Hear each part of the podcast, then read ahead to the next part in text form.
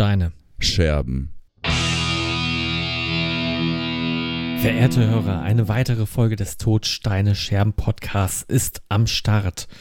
Und mit dabei sind diesmal aus Düsseldorf der Max, aus Gelsenkirchen, der Ela. Hi. Oh, Max hallo. war ganz erschro äh, erschrocken vor seinem Mikrofon. Hat sich glaub ich, erschrocken vor seinem Popschutz oder was. Ich wollte gerade Hallo sagen, da ähm, wurde, wurde es schon du anmoderiert, aber egal. Hallo, ihr Lieben. Ich grüße euch. Ja, und meine Moin. Wenigkeit, Freddy. Ich habe ja gerade schon, bevor die Aufnahme losging, habe ich mit Fredi schon über DHL gelistert. Ähm, denn das war so eine Sti- das war, boah, ne, das ist das ist so eine eBay Kleinanzeigen-Geschichte von Fredi, weißt du? Da kommen heute zwei Päckchen an von zwei verschiedenen Versendern. Eins höchstwahrscheinlich aus den USA, ich vermute es. Ich bin mir nicht sicher. Mit irgendwelchen Platten drin. Ich bin mir hundertprozentig sicher, da sind Platten drin. Ja. Also, ich war zu Hause, Pä- Päckchen äh, war angekündigt, Sendungsverfolgung. Ich gucke in den Sendungsverfolgungsverlauf hier abends nochmal rein und sehe, ja, Rücksendung wird Vorbereitung, vorbereitet für das eine Päckchen. Und bei dem anderen Päckchen, ja, ist noch in Zustellung. Ich dachte, hä, das kann doch gar nicht sein. Die sind doch im gleichen DHL-Fahrzeug, weil er zur gleichen Zeit losgefahren ist. Das kannst du ja in der Sendungsverfolgung sehen. Ja, Rücksendung. Äh, irgendwie, dann sie, hä, das kann doch gar nicht sein. Irgendwie geguckt, nochmal die E-Mail, die meine, meine Bestellungs-E-Mail äh, aufgemacht, geguckt, nee, Versandadresse ist richtig. Ich weiß nicht, was das Problem ist. Ne? Dann das andere Päckchen, das wurde mir jetzt gerade angezeigt, ist auch zu, wird auch auf die Rücksendung vorbereitet. Das heißt, mein DHL-Mann hat mir das heute einfach nicht zugestellt und schickt es jetzt einfach zurück. Und beide gehen an die gleiche verfickte Adresse. Das kann doch kein Zufall sein, ja, dass an einem Scheißtag, wo zwei Päckchen ankommen, ja, die im gleichen Auto liegen, wo beide Päckchen meinen Namen, meine Adresse haben. Ich bin sogar vor die Tür gegangen. Wir haben gerade noch vor der Tür auf das Klingelschild geguckt und auf den Briefkasten geguckt, ob mein fucking Name da drauf ist. Und der ist da drauf. Und dieses fucking zweite Päckchen ist jetzt auch auf dem Weg nach äh, äh, zurück zum Absender. Und das geht mir sowas von auf den Sack. Und wisst ihr warum? Weil zwei Platten drin sind, die, die ich heute gerne besprechen wollte. Ach, scheiße. Ein- ja.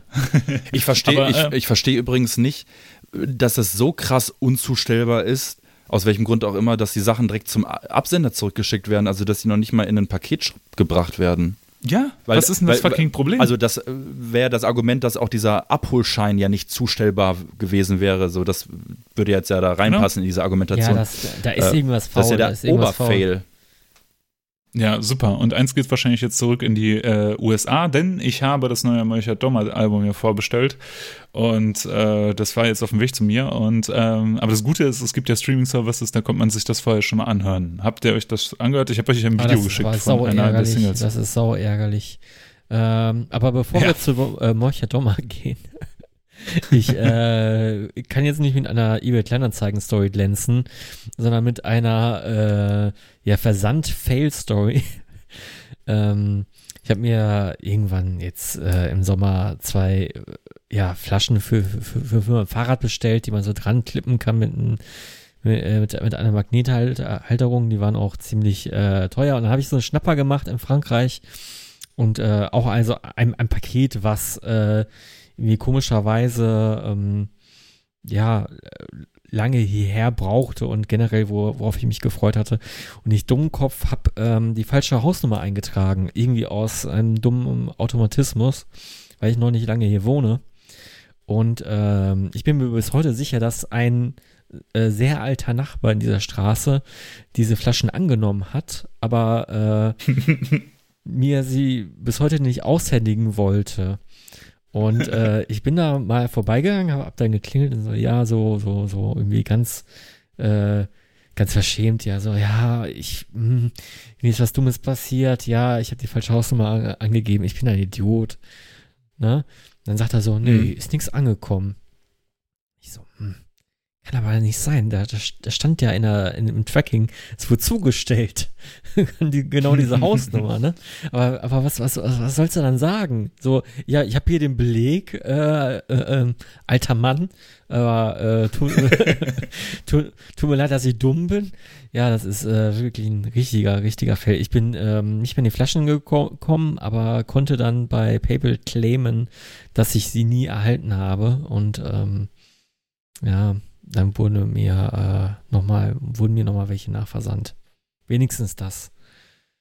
Und jetzt siehst du bald den alten Mann äh, mit so einem E-Bike vorbeiraten und zwei Flaschen hatte dabei. Ja, vor, vor, vor allem damit kann man gar nichts. mit einer Flasche zu, hallo. Nee, damit kann man gar nichts anfangen, wenn man diese, äh, also die Halterung musste man separat kaufen und damit kann man, mit den Flaschen an sich kann man nichts anfangen, wenn man die Halterung nicht hat. Ja, egal. und das ist mir noch irgendwie noch, äh, noch, noch mal danach passiert mit einer Zeitschrift, weil, ähm, weil äh, natürlich äh, Chrome, der Browser, äh, diese, äh, diese Autofill-Option der Hausnummer mit übernommen hat. Mm, Ja, Ja, super. also Doppel-Fail. So, Ja. jetzt kommen wir zu Molcher Dommer. Du hast äh, uns ja ein Video geschickt von dem neuesten Release oder von einer Single-Auskopplung. Und ich war sehr überrascht. Es klang nicht wie Molcher Dommer. Es klang wie ein, äh, sag ich mal, fröhlicher 80s-Abklatsch. Ja. Äh, ja, das fand ich eben so. Ich weiß nicht, Max, wie fandest du das? Ich habe es nicht gehört. Das war leider ein bisschen zu, Okay. zu, zu knappikowski. Aber ja, klar, wenn man das morgens um 8 verschickt, dann hat man ja auch den ganzen Tag nichts mehr zu tun. Und Ja, ich glaube, äh, es war eher so gegen 16 Uhr und ich musste auch noch ein bisschen arbeiten und so. Ich check nochmal. und, und, und zur Physiotherapie und, und, und. Aber ähm, erzählt ihr doch mal darum. Das ist ja für mich dann auch umso spannender dazu zu hören. Also war es jetzt, äh, was du jetzt, spricht da jetzt die Enttäuschung aus euch oder aus dir, Ele? Oder Ich als Verfechter der Band der ersten Stunde, das haben wir heute ja schon mal gehört, irgendwie, ähm, nee, ich fand's, äh, find das ganze Album tatsächlich nicht so ganz stark. Also ich find's nicht schlecht. Ähm, vielleicht habe ich es auch noch nicht oft genug gehört, als dass ich mir dann eine abschließende Meinung ähm, machen kann. Aber vor allem die, die ersten zwei, drei Songs, die auf dem Album sind, sind sehr, sehr Keyboard-lastig und sehr poppig. Und äh, die sind so ein bisschen sehr 80s-Pop-mäßig, ohne halt diesen düsteren Charme zu haben, den die Band sonst so hatte. Äh, es gibt ein paar Titel auf dem Album, ähm, die ein, ein Titel, der klingt einfach genau wie das Myths, einfach als geklaut, großartig. Äh, ein Song, der geht, geht so in die äh, Susie in the Banshees äh, äh, Richtung, fand ich auch sehr, sehr großartig. Natürlich kenne ich die Titel jetzt nicht, noch nicht, aber insgesamt eher ein schwaches Album äh, im Gegensatz zum Vorgänger Etage. Muss ich wirklich sagen. Ja. Aber das Video ist trotzdem cool. Da sind die, das ist so eine Kamerafahrt über Moskau und nicht über Moskau, über irgendeine Großstadt in, äh, in Belarus und äh, dann ist das so ein riesiges Monument, so, so ein äh, Sowjetmonument und da drin spielen die halt so ein Konzert irgendwie. Ja, ich, ich äh, kann absolut nachvollziehen, was du sagst mit, ähm, du, du, du wurdest enttäuscht, weil wenn, wenn sich so eine, sag ich mal, eine Newcomer-Band so ein Trademark aufbaut und bei Dommer war das ja, ja, ich will jetzt nicht sagen depressiver Gothwave, ne, aber es war schon irgendwie äh, gedrückte Stimmung und ein bisschen, äh, wie soll ich sagen, so eine äh, niederschwellige Lustlosigkeit irgendwie, oder wie, wie, wie, wie kann man das beschreiben? Ja, ja, ja, ja. ja. Ja, das, das war irgendwie dabei. Und dann, dann kommt so ein poppiger Song. Ah, ich weiß nicht. Ähm, wird, glaube ich, viele nicht begeistern und dann werden viele sagen, ja. Ich war nicht. Molcher Dommer-Fan der, der ersten Stunde. Ich weiß es gar nicht. Ich glaube, äh, die Songs, die sie, die, also ich habe die ja zweimal live gesehen und die Songs, die am besten angekommen sind, waren genau diese, diese Elektro-Songs, die so ein bisschen elektronischer waren, mit ein bisschen weniger Gitarre und so ein Kram. Also ich kann mir schon vorstellen, und, und die erreichen ja nicht nur Goth-Kids und Emos und Leute wie uns, sondern die erreichen ja irgendwie mittlerweile ja wirklich ein richtig breites Publikum, so wie ich das mitkriege. Okay, krass. Und, ja, das wird äh, wohl der, das, das wird dann wohl der Grund sein, ne? Ja, und ich glaube mir vorstellen, dass es genau jetzt die Schiene ist, die die Leute am meisten hören wollen und äh, wo die am meisten ähm, Absatz haben. Aber das ist jetzt auch nur eine Mutmaßung. Kann natürlich auch sein, dass es einfach eine organische Entwicklung der Musik ist. Ja, also Aber davon gibt's ja schon so viel Zeug, von diesem 80er Retro-Wave. Also das, das, das brauche ich ja nicht nochmal nur mit russischer äh, Sprache oder mit äh, weißrussischer Sprache, keine Ahnung. Ja. Ja, keine Ahnung. Also vielleicht, äh, vielleicht, äh, vielleicht muss man sich das Album auch einfach nochmal häufiger anhören. Äh, es gibt einen Stream ähm, auf, auf Spotify, da kann man sich das ganze Album anhören. Vielleicht, äh, wenn der eine oder andere, der Interesse an der Musik hat, da mal reinhören möchte und äh, vielleicht auch seine oder ihre Meinung dazu schreiben möchte, kann er das gerne unter diese Folge hier tun. Das würde mich mal interessieren, ob das meine Empfindung ist oder ob das so eine äh, ganzheitliche Empfindung ist, ja.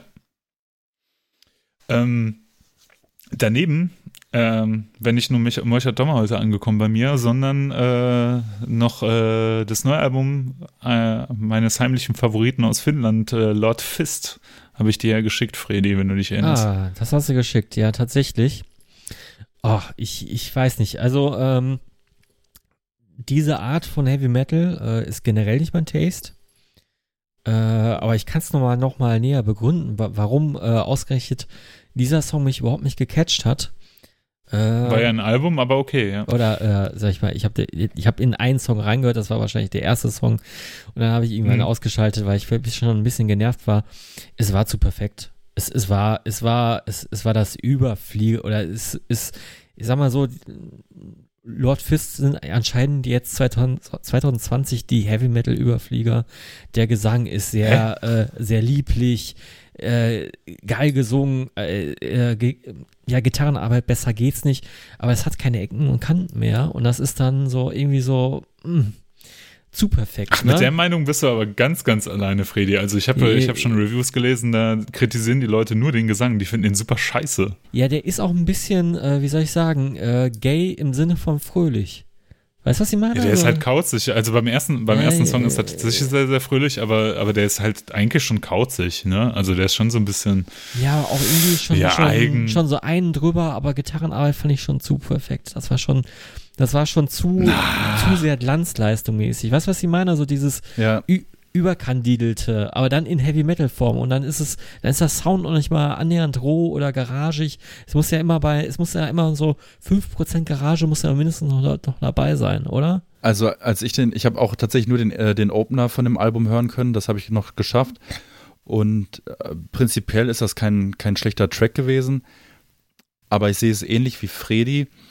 Und mein erster Gedanke war tatsächlich, das ist ja schon beinahe poppig. Ne? Also äh, das hört sich. Ja, ja, total, total. Und ja. äh, ob das jetzt schlecht oder gut ist, haben wir jetzt mal dahingestellt. Ich fand den Song nicht schlecht. Ich muss es mir nochmal geben. Ich kann jetzt nicht äh, von nach einmal hören jetzt super viel dazu sagen. Aber das war so mein, mein erster Eindruck. Ich fand es, äh, ja, auch die Produktion und auch das, was Freddy sagt, da haben mir vielleicht auch ein paar kan Ecken und Kanten gefehlt. Tatsächlich war so meine erste Assoziation, die ich so in Bruchteil einer Sekunde hatte, was den Gesang betrifft, dass der schon, jetzt werden sich vielleicht alle, äh, werden wir jetzt vielleicht alle den Kopf schütteln, aber so ein bisschen hatte, musste ich an dich denken, Ela, tatsächlich. Ähm, ähm, irgendwie. Ähm, nicht, dass du eins zu eins so klingst, aber dass es so in eine ähnliche, ähnliche Richtung geht. Das ist schon, äh, klar, insgesamt ist der Song poppig, aber der Gesang sticht schon irgendwie noch heraus, finde ich. Ähm, aber er könnte noch kauziger sein. Aber ich musste tatsächlich kurz an, an dich denken. Ach, witzig, ja. Ähm, eine Sache, da stimme ich ab, ab, Entschuldigung, absolut zu. Beim letzten Mal hatte Freddy ins Mikrofon reingegessen, ich rülpse jetzt nur noch rein. ähm, das hören die Leute besonders gerne. Äh, übrigens ein super Gag. Äh, Max, haben sich sehr viele Leute drüber gefreut. Über deine Erzählung, von wegen, dass du sehr gerne Leuten beim Essen zuhörst. Horror. Ähm, genau. Ich, ich, fand, äh, ich fand die Produktion auch, also mir gefällt die Produktion halt gar nicht. Ne? Also, aber das, das, das haben die immer gehabt, dass die Produktion immer so, so, so ein bisschen sehr fein geschliffen ist. Man merkt halt, dass, ähm, dass da, glaube ich, nichts live eingespielt ist. Also ich kann es mir nicht vorstellen, dass das live, äh, nicht live eingespielt ist, sondern dass, dass das alles, ich glaube, das läuft halt alles irgendwo am Computer und das ist äh, auch legitimisiert, dass man das heute so macht, aber genau das, was äh, eigentlich so eine interessante Produktion ausmacht, also genau die Patzer sind ja eigentlich das, was cool ist, ne? Also sei es jetzt der komische, äh, komische Basssound äh, auf Manowar-Alben oder ähm, die sehr präsenten Bassläufe, glaube ich, bei Maiden oder sowas, um nochmal ein populäres Beispiel zu nehmen. Und äh, das ist genau das, was, was, was, was, äh, was einen guten, interessanten Sound ausmacht. Und das fehlt mir so ein bisschen mit der Wilderness of Hearts. Ich habe die jetzt zweimal tatsächlich heute durchgehört, im Büro einmal und ähm, nochmal im Auto. Und feier, feier das Album trotzdem sehr. Ich finde es äh, großartig, obwohl das gegen Ende ein bisschen langweilig wird. Man merkt so, dass gegen Ende, das ist so, so, so ein bisschen Filler-Material, aber noch nicht, noch nicht schlimm Filler. Und dass die am Anfang äh, und gegen Mitte halt echt so ein paar Tracks haben, die so richtig wow sind und äh, später wird es ein bisschen schwächer. Aber trotzdem ein tolles Album. Ähm, vielleicht, äh, können das ja ein, jemand anders als Freddy und Max hören und die das feiern werden. Vielleicht ist da ja jemand dabei. Ähm, ja. Aber, ich, äh, aber, der, aber der Punkt, sorry, der Punkt ist ja interessant. Ähm, stell die Band vielleicht, und es jetzt, geht jetzt gar nicht darum, ob das Freddy und ich die scheiße finden. Also, das war jetzt mhm. gar nicht mein Standpunkt, aber es wäre doch mal ein interessanter Punkt. Stell die Band mal in ein anderes Studio mit einem anderen Produzenten, der vielleicht auch sagt, ja, lass mal, wir lassen mal fünf gerade sein und, äh, und, und, und arbeiten mal eure Essenz äh, heraus und achten jetzt vielleicht nicht so, ich meine, das ist jetzt so, klingt jetzt so total amateurhaft, aber wir achten jetzt nicht darauf, dass es so perfekt sauber eingespielt ist, jetzt mal so, so platt ausgedrückt. Ähm, Wäre interessant, was das dann für ein Vibe hat, weil ich kam letztens wieder drauf und da schließt sich jetzt so ein bisschen der, der, der thematische Kreis. Der Marcel Maniac von äh, Noctemeron, der hat letztens äh, bei Facebook mal einen Song gepostet von Devil Lee Rod. Und zwar äh, von dem Metalizer-Album. Und ich habe das jetzt schon äh, eine Weile nicht mehr gehört, aber es gehört eigentlich zu einem, ja, zu meinen Top 10 All-Time Favorite Alben überhaupt. Und ich finde, das ist ein perfekt, also, und gezeigt hat es mir übrigens Freddy mal vor, vor 100 Jahren, wirklich. Also da war ich, ja, ich das war wirklich noch so, so, in der Anfangszeit, da war ich, glaube ich, 17, 18 irgendwie. Ähm, und schon sehr speziell und auch irgendwie sehr, sehr kauzig und sehr extremer Gesang. Aber dieses Album und die Produktion finde ich so oberaffengeil. Da sind so geile Hymnen drauf, dass, dass, das, das Album haut mich jede, da sind so geile Tracks drauf und, und, und da stimmt einfach alles. Es ist kauzig, es ist nicht der perfek kein perfekter Sound, es ist, glaube ich, auch nicht unbedingt perfekt gespielt. Es ist, glaube ich, teilweise auch so ein bisschen Offbeat-mäßig. Ob das jetzt Absicht war oder nicht, das weiß ich nicht. Aber das ist für mich so das perfekte Beispiel von so einem rohen Stück, was es genau so bleiben muss. Und ich habe Devil Rod danach auch nicht mehr großartig verfolgt tatsächlich, aber ich kann mich erinnern, dass ich irgendwann mal was gehört habe von einem, von einem Album, was danach kam und ich kenne mich ab da wirklich nicht mehr aus mit der Band und da kam der Vibe nicht drüber. Und das gleiche hatte ich zum Beispiel auch mal mit, äh, so bescheuert das aus, mit Amor aus Finnland hatte ich das auch schon mal. Da hatte ich äh, mal so eine Compilation oder sowas gehört und das waren auch eher so, so roughe, Demo-mäßige Aufnahmen, sag ich mal, ich weiß nicht mehr, wie der Release hieß. Und das fand ich richtig. Wahrscheinlich die Sonic House Tapes. Ja, genau. Ich glaube, die waren's. Und das fand ich auch richtig, richtig, richtig geil. Hat mich voll mitgenommen, weil das war so viel Seele drin. Und dann habe ich irgendwie mal ein normales, richtiges, produziertes Album gehört, was okay war, aber das war nicht mehr, das war nicht mehr meine, meine Band in dem Moment. Da musst du dich vertun, weil Amor haben nie ein Album rausgebracht. Nee? Die haben danach nur noch Singles rausgebracht und diese Sonic House Tapes halt. Das war alles. Ähm, aber das ist jetzt die perfekte Überleitung, weil äh, Amor ist ja eine, eine finnische Band und Amor ist ja auch eine Band, die ähm, Lord Fist ja auch. einen sehr. Was? Lord, Lord Fist sind auch Finnen. Äh, genau, auch äh, ah, eine perfekte Überleitung hier. Und ähm, Amor sind ja eigentlich äh, deswegen eine, eine, vielleicht auch kritisch zu sehende Band, weil ja der äh, Lowry von Satanic Warmaster da der Sänger ist und ich glaube, der spielt ja auch Gitarre oder was, ist, ist ja auch egal. Und ähm, ähm, genau, ich will jetzt nicht zu sehr in die Politik aber, überschreiben. Aber Ela, die haben doch, Amor ja? hat doch 2009 ein Full-Length-Album rausgebracht, self-titled.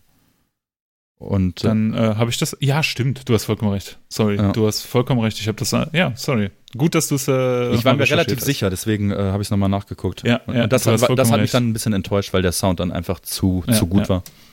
Ja. So, deine Überleitung grade, äh, zu Satanic Warmaster. Genau, Satanic Warmaster. Und äh, ich weiß nicht, ob ihr das mitgekriegt habt, aber es gibt, ähm, äh, äh, äh kennt ihr das Steel Fest oder Steel Chaos Fest oder wie das heißt? So ein Black Metal Festival, auch so mit Grau, Grau, Graubereichs Black Metal Bands irgendwie. Kenne ich Hattest jetzt nicht. du, sagt euch das was? Nicht mal was dazu geschickt oder so? Genau. Aber ich genau, glaube, Stilfest. Ja, ich glaube, ähm, vorher hat mir das noch nicht, hat mir das nichts gesagt ist irgendwie so ein Grauzonen Black Metal äh, Festival. Ich, ähm, und äh, ich will da jetzt nicht zu sehr äh, abschweifen, weil das ein bisschen zu weit gehen würde, darüber jetzt noch zu diskutieren. Da haben wir noch ein Downer-Thema neben Corona, das wollte wollt ich vermeiden. Aber also die haben, also dieses Jahr fand dieses Festival nicht in dem normalen Rahmen statt, sondern es gab so ein Streaming-Festival. Das heißt, da wurde über Livestreams halt, äh, wurden, wurden Konzerte gestreamt und ähm, Und da war äh, Lauri mit seiner Band äh, The True Werewolf auch dabei, deswegen komme ich jetzt darauf. Und es gab einen Auftritt, also mich, mich hat das eigentlich gar nicht interessiert, ich habe da auch gar nicht reingeguckt, aber ich habe auf äh, YouTube zufällig äh, ein Video gesehen von der Band Azazel, wie sie dort auftreten. Ich weiß nicht, ähm, kennt ihr vielleicht von Weiß äh, so einen Auftritt, wo so eine total besoffene Black Metal Band auf Open Air spielt? Ist, habt, ihr, habt ihr das Video schon mal gesehen? Ja, aber was war nochmal mit dem Video? Also da waren so, äh, steht eine Black Metal Band äh, bei helllichten Tage auf einem Open Air Festival, ähm, sind absolut total besoffen, ähm, fallen auch mehrere Musiker immer wieder auf der Bühne äh, um und sowas und das ist so ein Kultvideo geworden, ähm, nicht nur in der Szene, sondern auch außerhalb der Metal-Szene. Ah ja, ja, ja. Und Genau. Dazu, dazu hat der Max übrigens auch eine Anekdote, äh, die er mir vor einiger Zeit erzählt hat, weil die mit äh, Ethic auf demselben Festival in Finnland gespielt haben. Und da war das genau. wirklich so, das Auto hielt an vor der Location, Max steht draußen, raucht eine Kippe und die Autotür geht auf und so wirklich eine Million Bierdosen fallen erstmal raus irgendwie. nee, nee, also Max hat das, ähm, ich war letztens in einem Zoom-Gespräch mit Max übrigens. Grüße gehen raus an Max. Und da hatte die Geschichte erzählt, äh, die sind irgendwie auf diesem, auf einem Festival da angekommen und dann war da so ein alter, alter Security-Typ, neben dem äh, Max stand äh, und geraucht hat und äh, du, man hat halt gesehen, dieser Security, der hat halt nichts mit Metal am Hut, der ist einfach nur Security da. Und dann hat er so auf die Typen gezeigt von Azazel, die dann wirklich aus dem Auto gestiegen sind und meinte, die Typen sind Legenden. Die sind Legenden ach, wegen diesem Video. Ach, so war das, so war das, ja. Aber ich, ich, glaube, ich glaube, sie waren auch da schon gut angesoffen. Irgendwie sowas habe ich ja, da in Erinnerung. Irgendwie sowas, ja. Ja. Auf jeden Fall äh, haben die dieses Jahr auf diesem Stilfest äh, gespielt, auf diesem Streaming-Festival.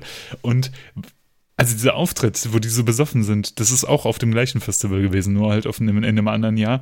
Und dieses Jahr haben sie es eigentlich nochmal getoppt, finde ich.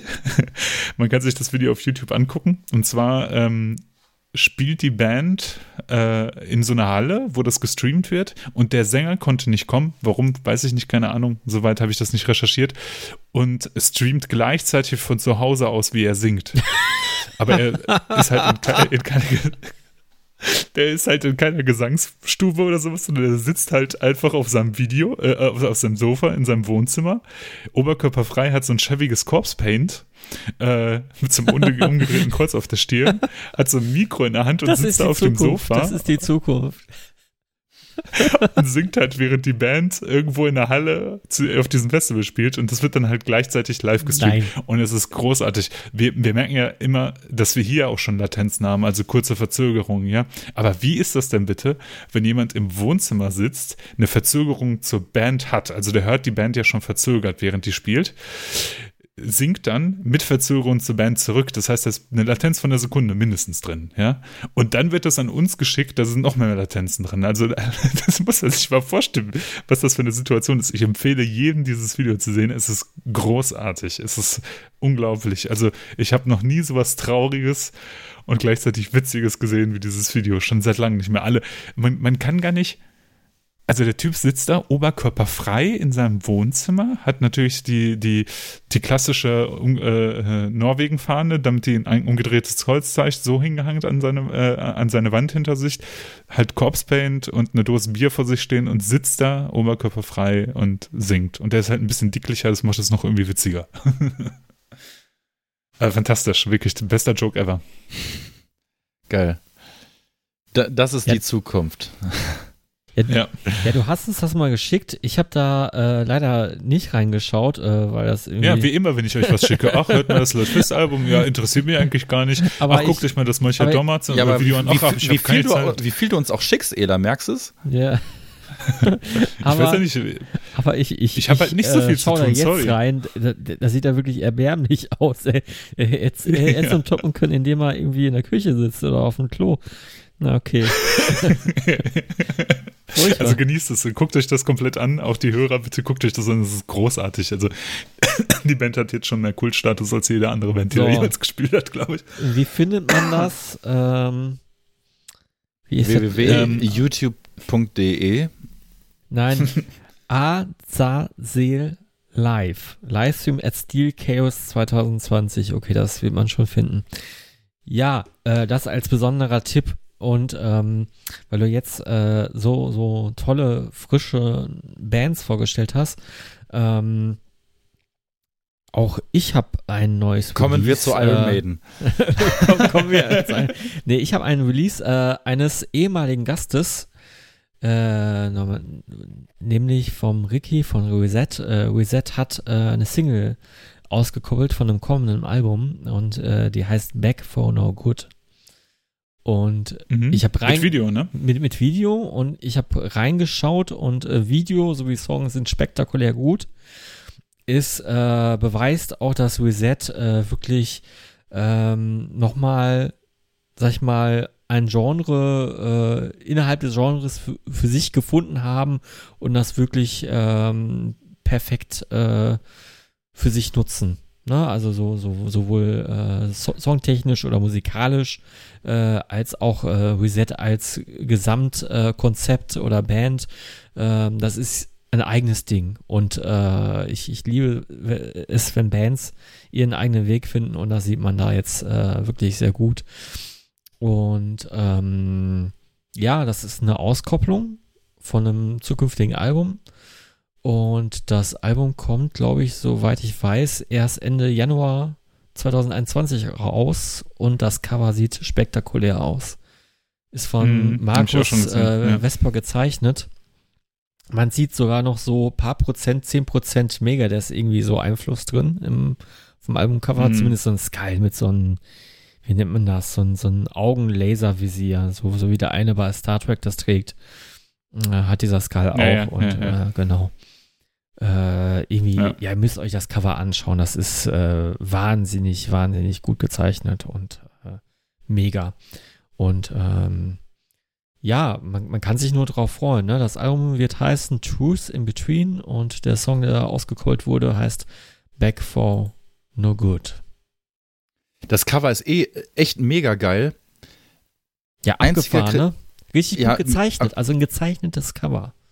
Und geil ist auch, äh, dass die als, ähm, also in ihrem Instagram-Feed haben die ja diese Animation, äh, wo das äh, praktisch, äh, ja, wie so eine Art GIF, ne? Und ich überlege gerade, ist auch völlig irrelevant, aber einziger Kritikpunkt wäre eventuell der Font der, äh, des, des Albumnamens. Oder was meint ihr? Ach, das gehört, gehört irgendwie zum, zum Konzept, finde ich. Also, das ist, passt. Ja, ist mir, also das ist das Einzige, was mir aufgefallen ist irgendwie, aber sonst ist es gigantisch krass. Mega. Auch mit was für eine Geschwindigkeit die Releases machen, da, ey, da kann, kannst du dich echt nur umgucken. Ey. Die haben noch, äh, als wir, als wir äh, das letzte Mal, äh, als wir die Folge mit Ricky aufgenommen haben, da war doch, also immer gefühlt war das Album gerade, das letzte Album noch äh, Deal With It, war doch gerade frisch erst raus, oder? Ja. Mhm. Ja, er sagt aber auch, dass sie schon dran sitzen.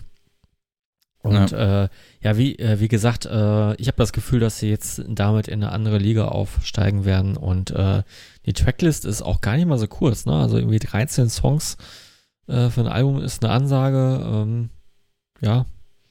Tracklist sieht Ja, schon wenn man- vielversprechend aus. Wenn Ja. man auf dem Vor Vorgängeralbum schon elf hatte, ne? Also achtes Maximum bei mir, sorry, Jungs. Nee, wir wollten, äh, wir wollten mal eine kürzere Folge ausprobieren. Man muss das ja nicht auflösen, warum wir das machen. Wir machen das jetzt einfach mal. Äh, übrigens, äh, äh, vielleicht nochmal eine kurze Anmerkung. Wie findet ihr das neue Intro? Finden gut, schlecht, scheiße? Also Freddy sagt, das ist das Schlimmste, was er je gehört hat. Max sagt, naja, geht noch so. Ich sag, das ist das bestproduzierte Intro, das wir je gemacht haben. Und äh, ich wünsche eine ehrliche Antworten darunter. Danke. Genau, äh, genau, nehmt mal Bezug dazu und sagt, woran euch der Sound erinnert. Da kommt ihr nie Ah. drauf. Da kommt ihr nie drauf. nee, bin, ich mal, bin ich mal gespannt, was da rumkommt. Schreibt eine DM oder äh, macht einen äh, Kommentar unter dem Post. Ja, Top 3 ist in der Haus. Die beliebte Rubrik aus dem besten deutschen Metal-Podcast. Ähm,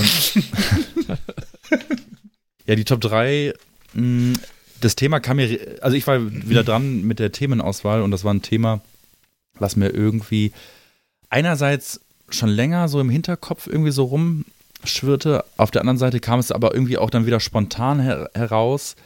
Und zwar lautet das Top 3 Thema Doom Over the World. Top, top, top, top, top. Drei. Top. Ja, ähm, erstmal grundsätzlich äh, Doom. Was, äh, was sagt ihr zu Doom Metal? Ist das okay? Passt das für euch? Ist das ähm, also zum Beispiel das Death Metal Genre war ja zum Beispiel, wo ich habe ich ja ganz ehrlich gesagt nicht so mein nicht so mein Bereich, in dem ich mich besonders gut auskenne. Ähm, wie fühlt ihr euch mit Doom Metal? Grundsätzlich ein Thema, das lange überfällig war, weil wir schon ähm, ich habe mal nochmal unsere Playlist geguckt und da war ja schon die eine oder andere Doom-Band dabei.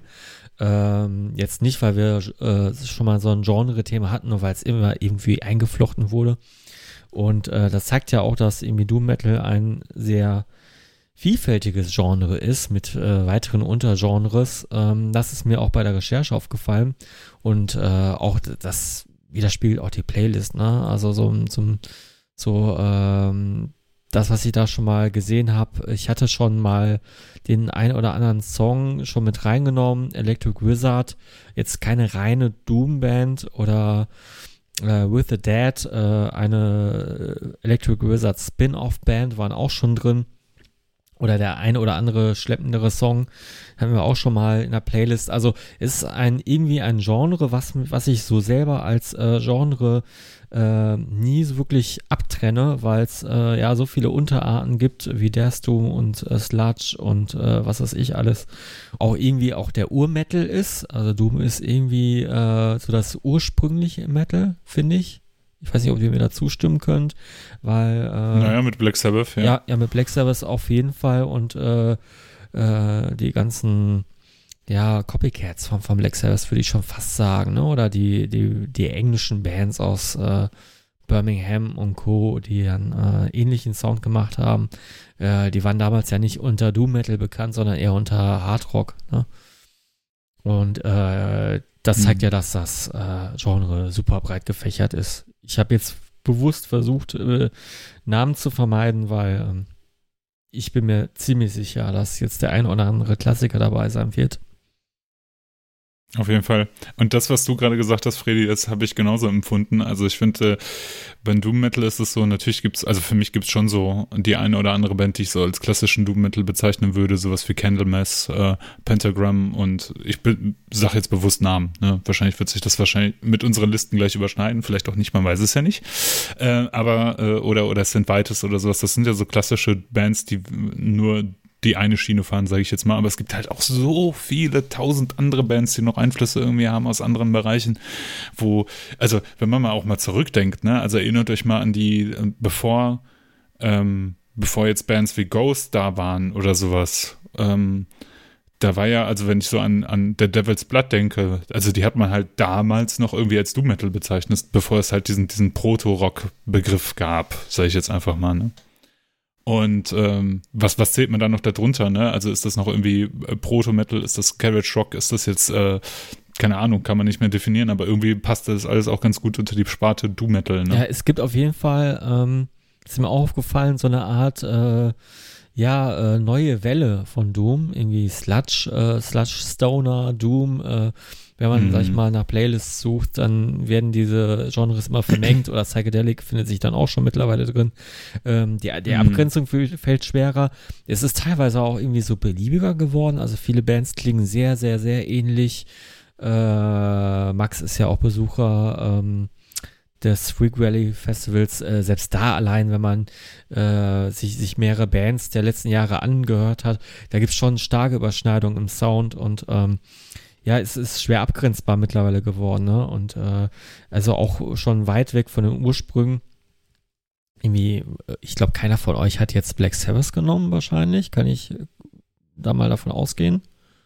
Wer weiß. Wer weiß. Ja, es ist kein Geheimnis, dass die ja die Urväter dieser dieser Sounds sind, ne? Also auch, äh, mhm. sag ich mal, von Urväter des ganz klassischen Dooms oder auch Urväter des, äh, äh, ja, eher Stoner-artigen Dooms, äh, halt mit, mit ihren verschiedenen ja. Phasen.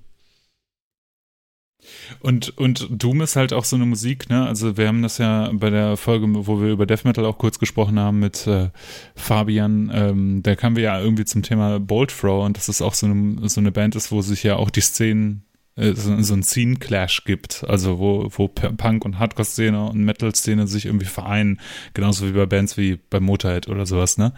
Ähm, und ich finde, bei Doom ist das auch so. Es gibt halt so die, die, die, äh, die Bands, ähm, vor allem so aus der Sludge-Richtung, die so Einflüsse aus dem Hardcore haben, wenn man so an Melvins denkt oder sowas, oder äh, die so eher aus Richtung Punkrock kommen und aus dieser Ecke irgendwie.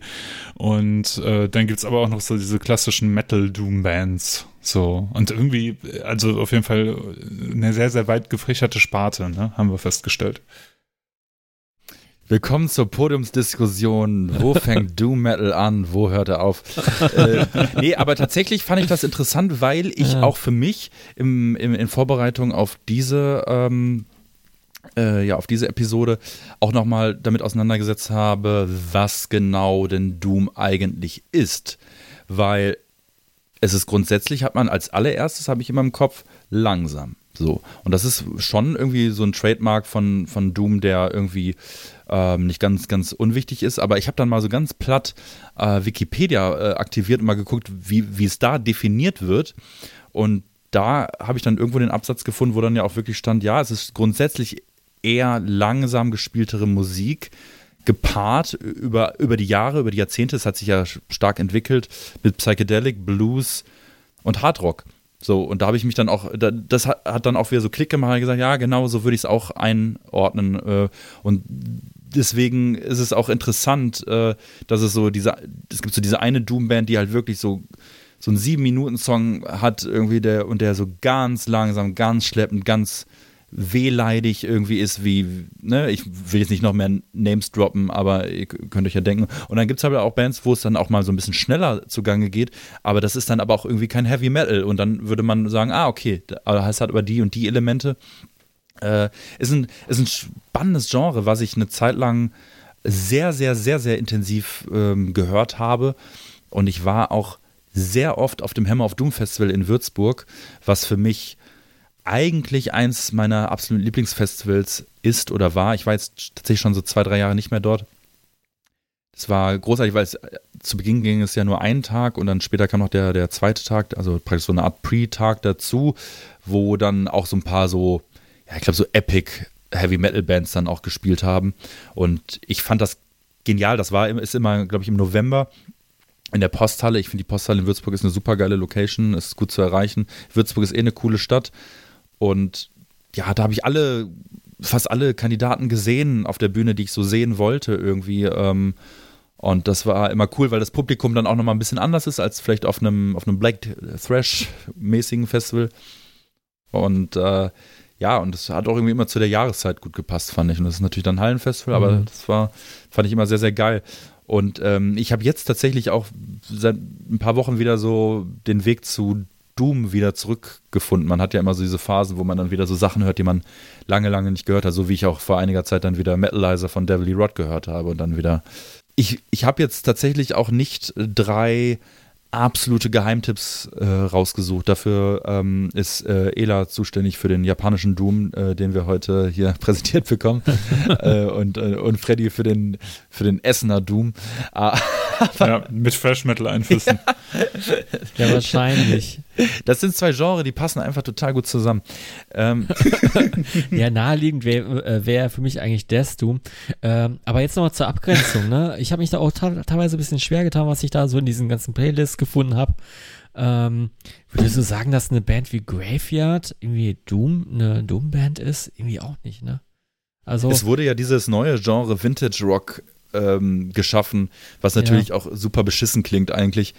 Aber die ja. sind wahrscheinlich am ehesten noch in so einer Richtung anzusiedeln. Ja, aber ich, ich, ich ja. finde die tatsächlich öfters mal in diesen Listen und dann war ich schon so ein bisschen verwundert. Aber ich finde viele Bands in diesen Listen, irgendwie so auch so All Them Witches, äh, die ich auch sehr schätze, aber auch nicht sagen würde, das ist jetzt Doom. Also es, es vermengt sich schon zu sehr gerade. Oder ich meine, das Genre hat sich sehr, äh, sehr, sehr, sehr aufgeweicht. Ne? Irgendwie die mhm. Grenzen mhm. verschwimmen schon stark. Ja, ja, deswegen war es mir auch so wichtig, irgendwie so einzuleiten und zu sagen, was, was halten wir dafür oder was äh, waren jetzt unsere Kriterien, ne? Hm. Ich meine, ähm, ich habe dann halt auch, ich, ich habe äh, dann einfach mal so, ein, so einen Gegencheck gemacht. Ich habe nämlich mal nach Satan Sadus geguckt äh, bei Metal Archives und wie die Leute das da halt eingeordnet haben und da steht auch Doom drüber, wo ich mir halt denke, ja, ach komm, jetzt übertreibt man nicht. Also das ist halt irgendwie diese, dieser Vintage-Rock, mein Gott, was für ein beschissenes Wort und da sind halt ein bisschen Punk-Einflüsse und auf dem späteren Album klingt halt alles wie Blue Cheer und das war es dann halt irgendwie, ne? Naja, egal, äh, wir, wir kommen jetzt zu Top 3. Ich, so die Liste ja. der Bands, die ich am m, meisten live gesehen habe, ist, glaube ich, äh, tatsächlich Maiden äh, auf Platz 1 und Sodom kommt, glaube ich, auf Platz 2. Und ich glaube, in äh, den Top Protector 5, kam auf Platz 1, glaube ich, oder nicht?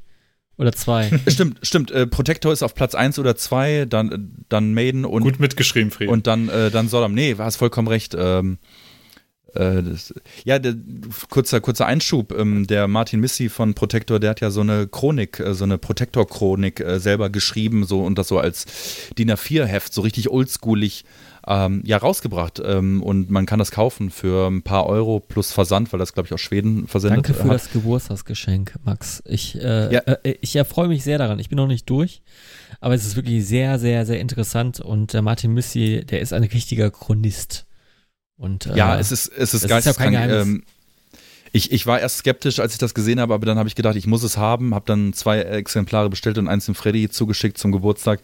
Und es ist wirklich krass, weil da steht wirklich alles drin, was du zur Band Protector, ja, alles, was es gibt, so, alles, was es zu wissen gibt äh, zu der Band Protector. Und hinten tatsächlich noch eine Auflistung mit allen Konzerten, die die jemals gespielt haben.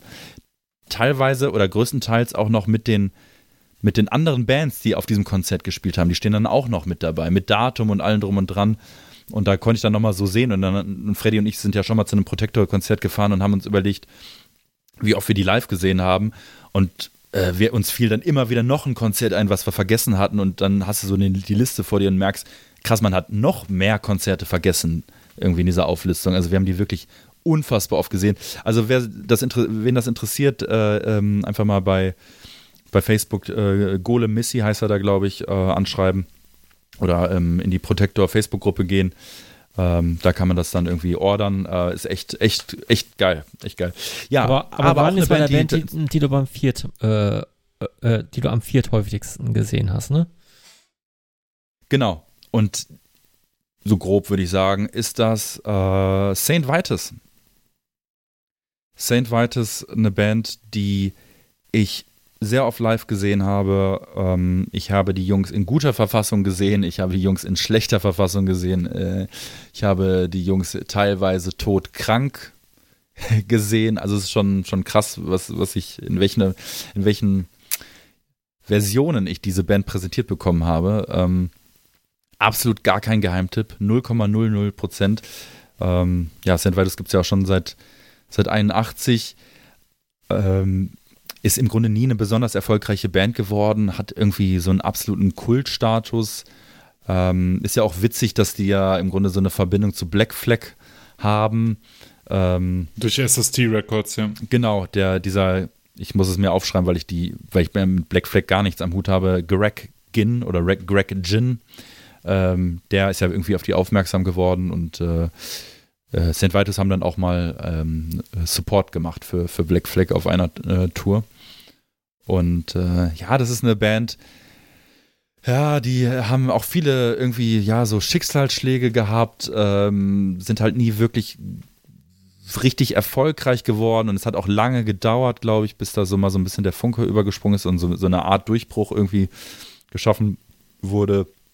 Und dann ist das Ding halt, dass die ersten beiden Alben von Scott Regis eingesungen wurden ähm, und mit dem haben sie sich dann irgendwie verstritten und dann kam halt zu dem, ist ja häufig so bei Rockbands, das, das wichtige dritte Album, ne? So, ich denke immer so an Maiden und, und, und, und auch andere große Bands. Ähm, und das dritte Album wurde dann eben von, ja, von Vino eingesungen, äh, von Witzigerweise heißt er auch Scott mit Vornamen, so wie Scott Riggers. Ähm, aber ich glaube, eigentlich heißt er sogar Robert Scott Weinrich. So, und sein, sein Spitzname ist halt Vino. Ist für mich ähm, im Grunde der bessere Sänger. Da scheiden sich aber auch die Geister. Viele finden Scott Riggers einfach besser. Ähm, ich finde auch die ersten beiden mh, St. Vitus Platten auch geil. Ich finde alle, eigentlich fast alle Alben von denen gut, aber und das ist natürlich absolut kein Geheimtipp, aber ich finde Born Too Late ist so ein, so ein Album, wenn man was mit Doom am Hut hat, dann muss man das im Schrank stehen haben, in irgendeiner Form, finde ich. Also ich finde Born Too Late ist einfach, ist einfach, ist einfach ein Brett, äh, ist von der Produktion her genau richtig. Der Gesang von Vino ist einfach, ja, geil, weil er einfach auch singen kann. Auch, ähm, auch wenn diese, sein Gesang so ein bisschen seine Ecken und Kanten hat. Ja, und direkt der erste Song, halt Born Too Late, das ist ja halt einfach so eine, so eine Doom-Hymne irgendwie. Also das kann ja jeder mitsingen. Wenn das live gespielt wird, wenn das, wenn das Intro anfängt, die, die Leute flippen aus. Also das ist irgendwie, ja, ist einfach ein Meilenstein für mich irgendwie. Auch, wie gesagt, auch wenn es kein, kein Geheimtipp ist irgendwie. Ich finde die Platte danach, ich glaube, Mournful Cries war das, äh, finde ich zum Beispiel produktionstechnisch nicht so geil irgendwie. Ne? Und, und bei Born Too Late passt es für mich perfekt. Ähm, sind im Grunde keine Filler drauf. Ähm, witzigerweise ja auch ein Black Flag Cover, Thirsty and Miserable. Miserable. Ähm, ist das ein geiler Black Flag Song, Song Ella?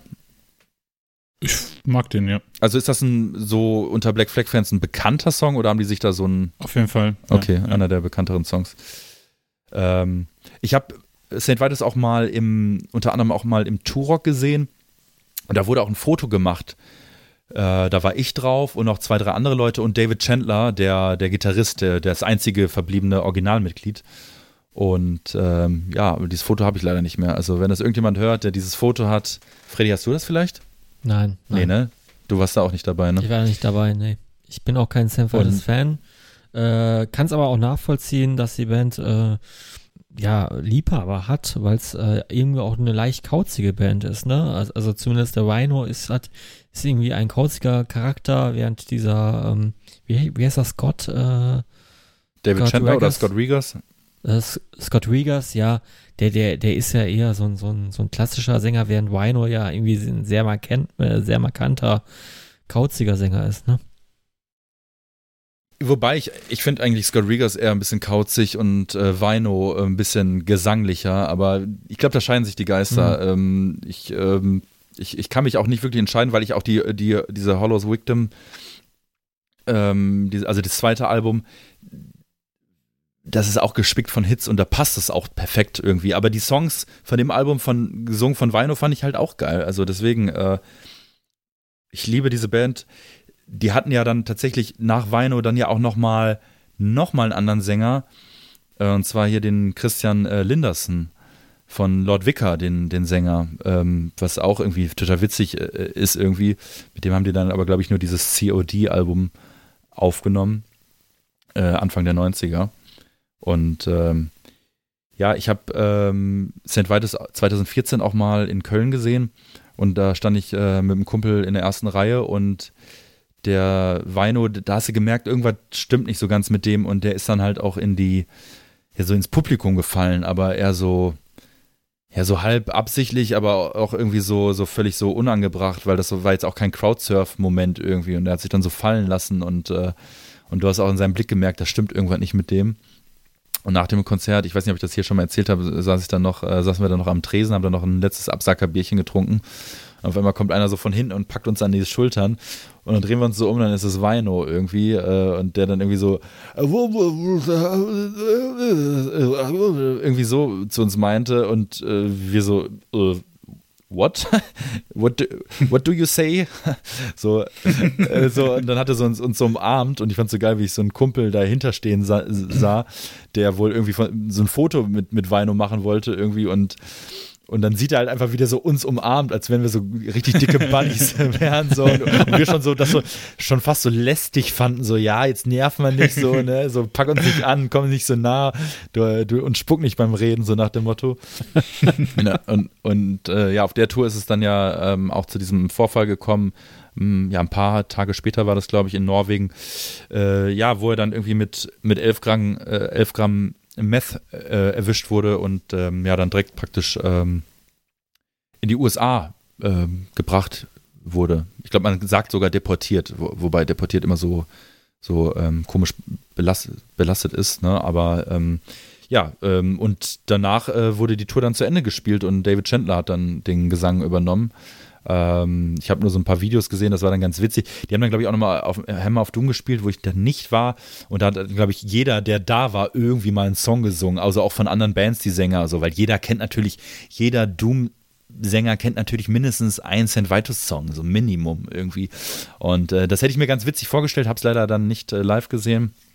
Ja, ähm, als Referenzsong auf die Todgott-Playlist kommt aber nicht der Titeltrack äh, Track Born Too Late, sondern die, ja, die Alkoholiker-Hymne Dying Inside. Äh, ein unfassbar krasser Song. Ähm, Text auch ähm, relativ platt, den versteht jedes, äh, jeder Fünfklässler aber macht den Song kein Deutsch schlechter, ganz im Gegenteil. Ähm, er drückt halt das aus, was, äh, was halt passiert oder so, wie man sich halt vorstellt, wie es einem Alkoholiker geht. Und er ist halt so, ähm, ja, traurig ehrlich, dieser Song und auch, ja, auch äh, traurig, widerlich, eklig, ähm, gefährlich, klingend, böse, ähm, kein schöner Gute-Nacht-Song. Mm, hat eine unfassbar geile krasse, intensive Stimmung. Äh, Dying Inside. Und das betrifft wahrscheinlich auch den einen oder anderen der Band selber einfach. Also ich kenne jetzt nicht Weino, die Weino-Biografie, aber bestimmt hatte der auch mal ein Alkoholproblem. Und der hat ja auch Abhängigkeiten gehabt. Und ich habe irgendwo auch gelesen, dass der auch mal eine Zeit lang obdachlos war und so weiter. Also das, äh, ich glaube, das hat, dieser Song hat den, dem einen oder anderen aus der Seele gesprochen. Und äh, deswegen kommt Dying Inside auf die Todgott-Playlist. Das ist äh, ja meine erste Nennung von der, für die Top 3 Cool. Sehr schön. Auf jeden Fall ein Hit-Album, ne? Also, aber ich muss mich leider Freddy auch anschließen. Ich bin nie äh, in St. Vitus reingekommen. Gar nicht. Überhaupt nicht. Ich weiß auch nicht warum. Ich kann nicht sagen, warum. Es ist irgendwie so eine Band, die äh, mich nie gepackt hat. Hm. Hm. Gut, es ist 2007. Äh, Freddy, meine Freundin, ich wollen auf ein Festival fahren. Ich habe die schärfste Currywurst der Welt gegessen. Äh, Fredi hat abgesagt, dass er mit uns zu dem Festival fährt. Äh, trotz äh, nächtlichen Not, Notarztruf fahre ich am nächsten Vor fahren wir am nächsten Morgen mit öffentlichen Verkehrsmitteln, ich glaube 13 Mal umsteigen oder sowas, äh, zu einem Festival ins äh, beschauliche ähm, Scheiße, wie heißt der Ort? Äh, Hell's Pleasure Nee, wie heißt Pössneck. Wie hieß das Fels? Pössneck. Pössneck, genau, ins beschauliche Pössneck. Um dort zwei Bands zu sehen. Ähm, eine, die habe ich hier schon ganz häufig genannt, und zwar Warning, aber die kommt äh, diesmal nicht in die Liste. Ähm, Kannst du uns nochmal sagen, das, warum, warum, du die schärfste Currywurst äh, der Welt gegessen hast?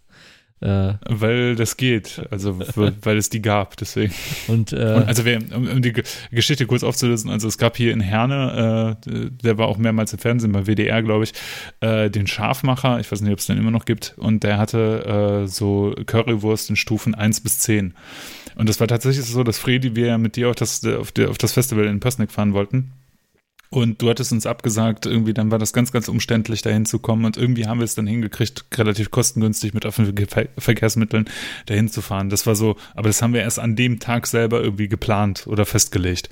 Und ich war so gut drauf und dachte, Mensch, heute esse ich mal die schärfste Currywurst der Welt aus guter Laune. Und dann musste ich halt nachts den Notarzt rufen, weil ich, weil ich dachte, mein Magen bricht durch. Also wirklich, äh, mach das nicht. Die Zugfahrt war auch sehr angenehm und dann zwei Tage aus dem Festival sein ohne richtige Toiletten, wenn man äh, immer noch Magenprobleme hat, ist halt nicht das Geilste. Und genau, ich wollte mir da Warning angucken, auf jeden Fall. Und die habe ich da auch gesehen, habe ich ja auch schon tausendmal erzählt, dass ich ein großer Warning-Fan bin. Aber eine Band, die da war, die mich auch sehr heiß gemacht hat, die ich unbedingt sehen wollte, war Pagan Altar. Ähm, und zwar ähm, ist es auch eine von diesen Bands, äh, Freddy, wo du sagen würdest, so richtig kann man die einem Genre eigentlich nicht zuordnen. Finde ich eigentlich auch, weil Pagan Alter für mich so eine Mischung aus New Wave of British Heavy Metal, also klassischen Heavy Metal sind und, und halt Doom Metal wie äh, Black Sabbath den am Anfang gemacht haben. Und äh, das Debüt würde ich hier so als typisches November-Album für mich einstufen.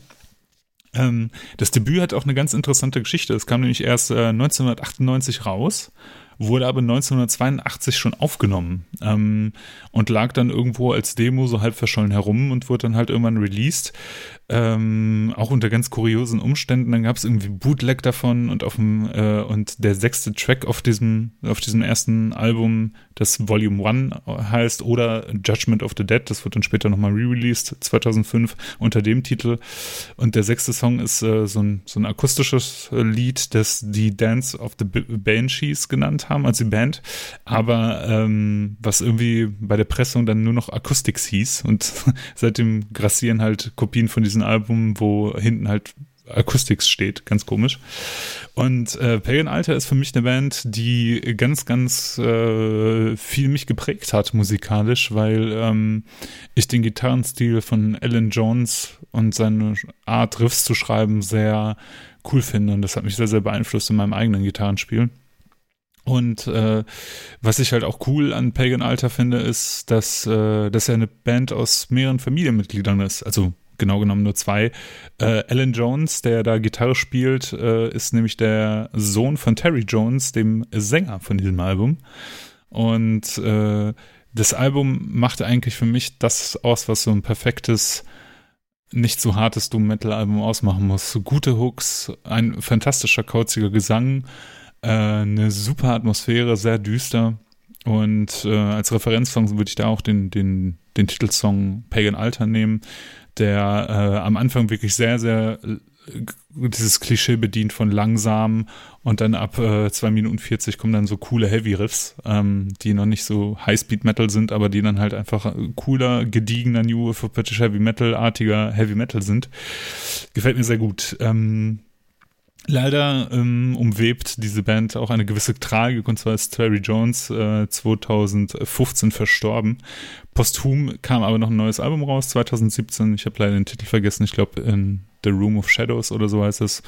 Äh, bitte korrigiert mich. Und die Band ist danach auch nochmal live aufgetreten. Ich habe die übrigens auf dem Hammer of Doom da unter der Besetzung gesehen, ohne Terry Jones. Und ähm, als Time Lord. Ach, du warst auch da, Max? Ja, Krass, ah. haben wir uns da überhaupt nicht gesehen?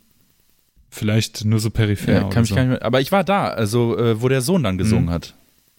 Nee, eben nicht. Nee. Äh, nicht Alan Jones hat gesungen, sondern Brandon Redigan. Hm. Der Typ hinter Bands wie Magic Circle und den fantastischen, leider bis jetzt nur durch eine Single bekannten Stone Dagger. Hm. hm.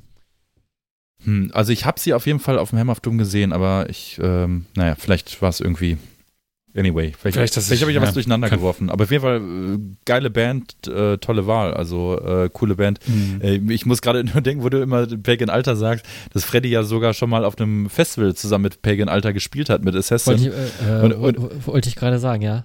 Und das sind ja wie so Anekdoten, die immer so hängen bleiben, wenn dieser Name genannt wird, dass, äh, dass dann die Assassin-Jungs dann zu Freddy irgendwie meinten, was ist das denn für eine Band? Pagan Alter.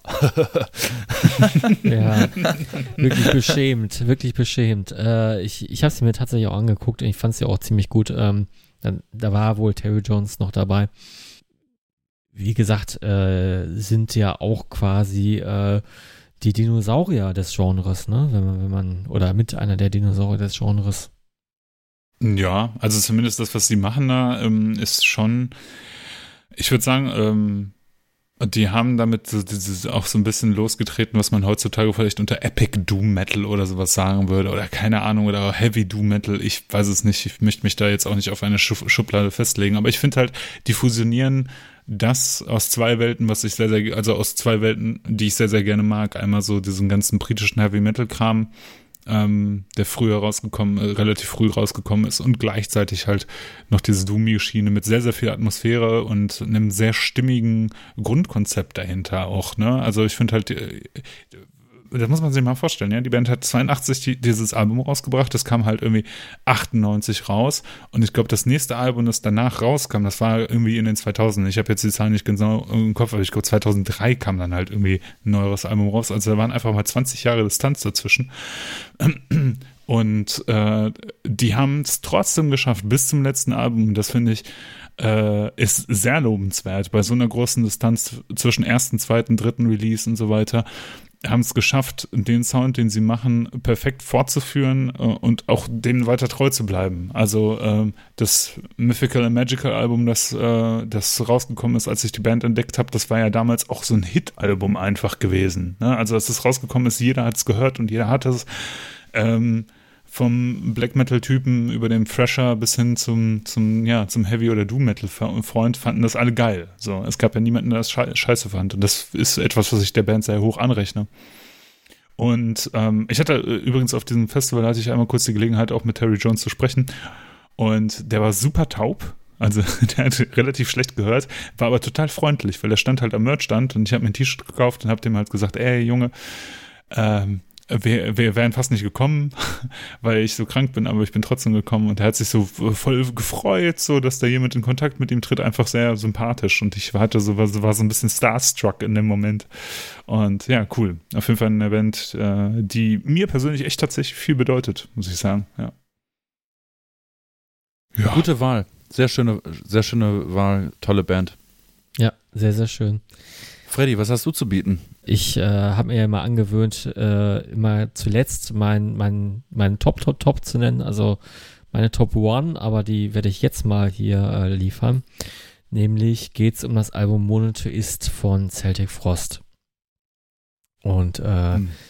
wer mich kennt, der weiß, dass ich dieses Album ziemlich schätze. Ähm, es ist für mich einer der bedeutendsten Alben der äh, ja, letzten, oder sag ich mal, meiner Metal-Hörerlaufbahn, würde ich sagen, weil äh, es hat mich irgendwie so im Hörverhalten sehr geprägt und äh, ich kann es mir immer noch anhören. Es hat sich noch nicht tot gehört, äh, wenn wir da jetzt mal auf unsere Playlist referenzieren und ähm, ja, ich kann es mir wieder, wieder anhören, sogar täglich, also auf täglicher Basis. Selbst das geht nach mehreren Jahren und es nutzt sich halt kaum ab. Ähm, ja, worum geht's? Es ist eigentlich das Album, äh, das, ähm, sag ich mal, die Legacy von Celtic Frost noch äh, spät gerettet hat. Ne? Äh, Celtic Frost, wir erinnern uns, äh, ein, die Nachfolgeband von Hellhammer mit irgendwie, ja, legendären Demos wie Triumph of Death, äh, was sag ich mal auch kürzlich oder vor ein, wann war das? Vor ein oder schon vor zwei Jahren? Vor einem Jahr, ne? Da waren wir auf der Show, Ela. Ähm, mhm. Neu ja. aufgelegt wurde. Und ähm, ja, Celtic Frost ist ja ziemlich bedeutend durch Morbid Tales, durch ähm, Two Megatherion, äh, sind wirklich Genre-Klassiker, auf die immer verwiesen wird und äh, äh, es gibt Songs wie Mexican Radio, die sind sehr stark verpönt. Äh, kann, ich, kann man aus heutiger Sicht vielleicht gar nicht mal so nachvollziehen, weil man auch gar nicht dabei war. Ich fand es jetzt auch nicht so schlimm. Also ich kann mir die Code Lake auch reinziehen, aber tatsächlich ist es kein Album, was man sich, was man ne, sie zu, zu, zu, zu seinem Klassiker macht. Aber äh, mein persönlicher Celtic Frost Klassiker ist tatsächlich die Monotheist, weil ich sie irgendwie auch sehr lebhaft mitbekommen habe, als sie rauskam.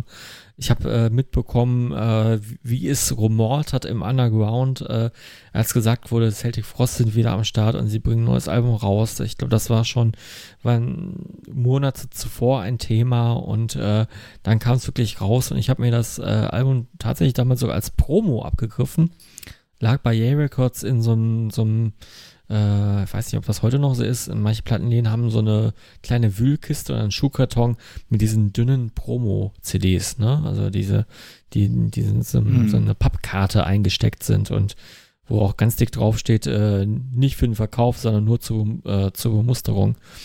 Äh, ich, Gerne auch gestanzt oder gestempelt. Ja, oder so. genau. Ich habe es tatsächlich erworben, äh, illegalerweise. Hab's mir, hab immer aber noch ähm, 2016 nochmal ein Re-Release geholt von Monotheist, wo ein Bonussong nochmal drauf war. Ähm, limitierte Vinyl angeblich.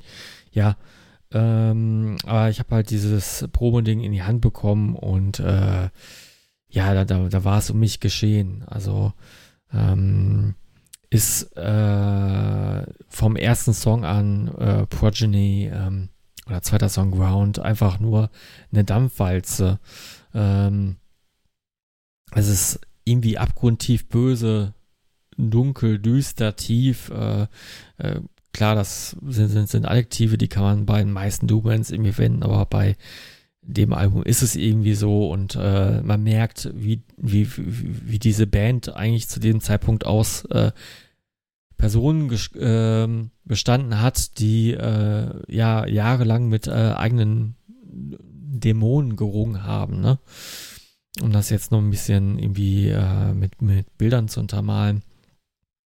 Und äh, irgendwie ist auch da die, äh, die Geschichte hinter dieser sterbenden Band damals eben auch ziemlich interessant. Es gibt eine Doku, äh, meine, sie heißt Dying God. Ich weiß es jetzt nicht mit hundertprozentiger Zuverlässigkeit. Ähm, wurden, sag, sag ich mal, da wurde die Tour, die anstehende Tour mit 50 Dates ähm, äh, begleitet. Äh, und äh, man hat schon gemerkt, also, ähm, oder es wurde in der äh, Doku sehr lebhaft gezeigt, äh, es gab halt Spannungen in der Band zwischen Tom G. Warrior, ähm, Franco Cesar, den damaligen Drummer, und Martin Ein. Und ähm, ja, es, äh, die, die waren sich alle irgendwie nicht grün oder sie haben alle mit sich gehadert. Die haben, waren, der Franco Cesar war sich irgendwie seiner Verantwortung bewusst, äh, jeden einzelnen Ton so zu spielen, wie die Fans das auf den Alben gewöhnt waren bei den alten Klassikern. Und ähm, war wohl ein unheimlich großer Druck auch auf ihn, der gelastet hat. Äh, andererseits hat man da so einen Tom G. Warrior, der einfach so ein, so ein ganz starkes Ego hat. Äh, und auch der äh, äh, Martin Ain ist ja auch ständig ausgestiegen, ne? Also aus Celtic Frost, auch, auch schon damals. Und äh, hat irgendwie gemerkt, äh, sie, sie wollten es vielleicht zu sehr, zu, zu sehr, sag ich mal, Celtic Frost nochmal aufleben lassen äh, gab auch diverse Interviews, äh, da, da wurde es auch nochmal betont, man hat sich schon drei Jahre vorher getroffen und irgendwie nicht zustande bekommen, ähm, weil der Drummer einfach gefehlt hat. Dann kam der Franco Cesar zu, hat, äh, sag ich mal, ja, irgendwie dafür gesorgt, dass die Band einen roten Faden bekommen hat, irgendwie einen Lauf hatte und in diesem Lauf haben sie dieses Album aufgenommen. Und ähm, ja, ist äh, einfach ein Monument, was für sich steht. Ähm, Songs wie äh, A Dying God and the Human Flash sind einfach nur, ja, irgendwie atmosphärisch, irgendwie berührend, tiefgehend. Äh, ähm, das kann man so kein zweites Mal ähm, wiederholen. Auch ganz anders eigentlich als, als die Klassiker ja. von Celtic Frost, oder? Ich finde tatsächlich äh, die Band komplett nochmal neu erfunden. Ganz. Mit dem Album. Ganz anders, aber mit irgendwie mit dem Spirit von Celtic Frost. Und äh, es war immer eine Band, die sich neu erfunden hat. Äh, auch Hellhammer war es anders. Und ich finde, hm, hm. die, die Monotheist ist, war, war irgendwie auch ein Rückschritt zu Hellhammer, weil es einfach teilweise echt stumpfe Riffs waren ähm, die sich auch lange wiederholt haben. Also so wirklich dieses vertrackte Celtic Frost-mäßige war da jetzt, äh, sag ich mal, ähm, nicht drin oder irgendwie auch drin, aber irgendwie war es mhm. dann doch äh, die Richtung, die dann Trypticon fortgesetzt hat. Aber man merkt ja. auch, dass ähm, was in Trypticon danach geschehen ist, konnte nicht wiederholt werden. Da hatte einfach der, der, der Martin gefehlt. Und äh, auch ja noch super tragisch, der Martin Erich Stricker mit bürgerlichen Namen ist 2017 verstorben. Äh, Im Alter von 50 Jahren und äh, äh, das hat so ziemlich jeden Celtic Frost-Fan hart getroffen. Und äh, hm, hm.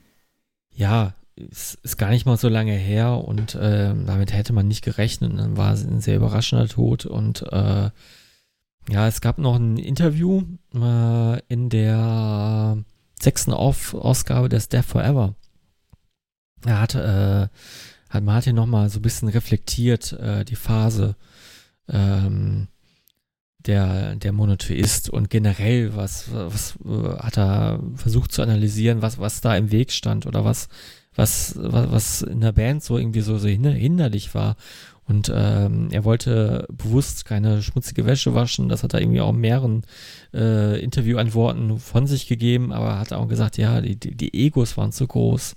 Oder es, es war zum Scheitern verurteilt. Das ist eigentlich sehr traurig, äh, aber vielleicht auch irgendwie gut, weil so kann dieses Album äh, nur für sich stehen.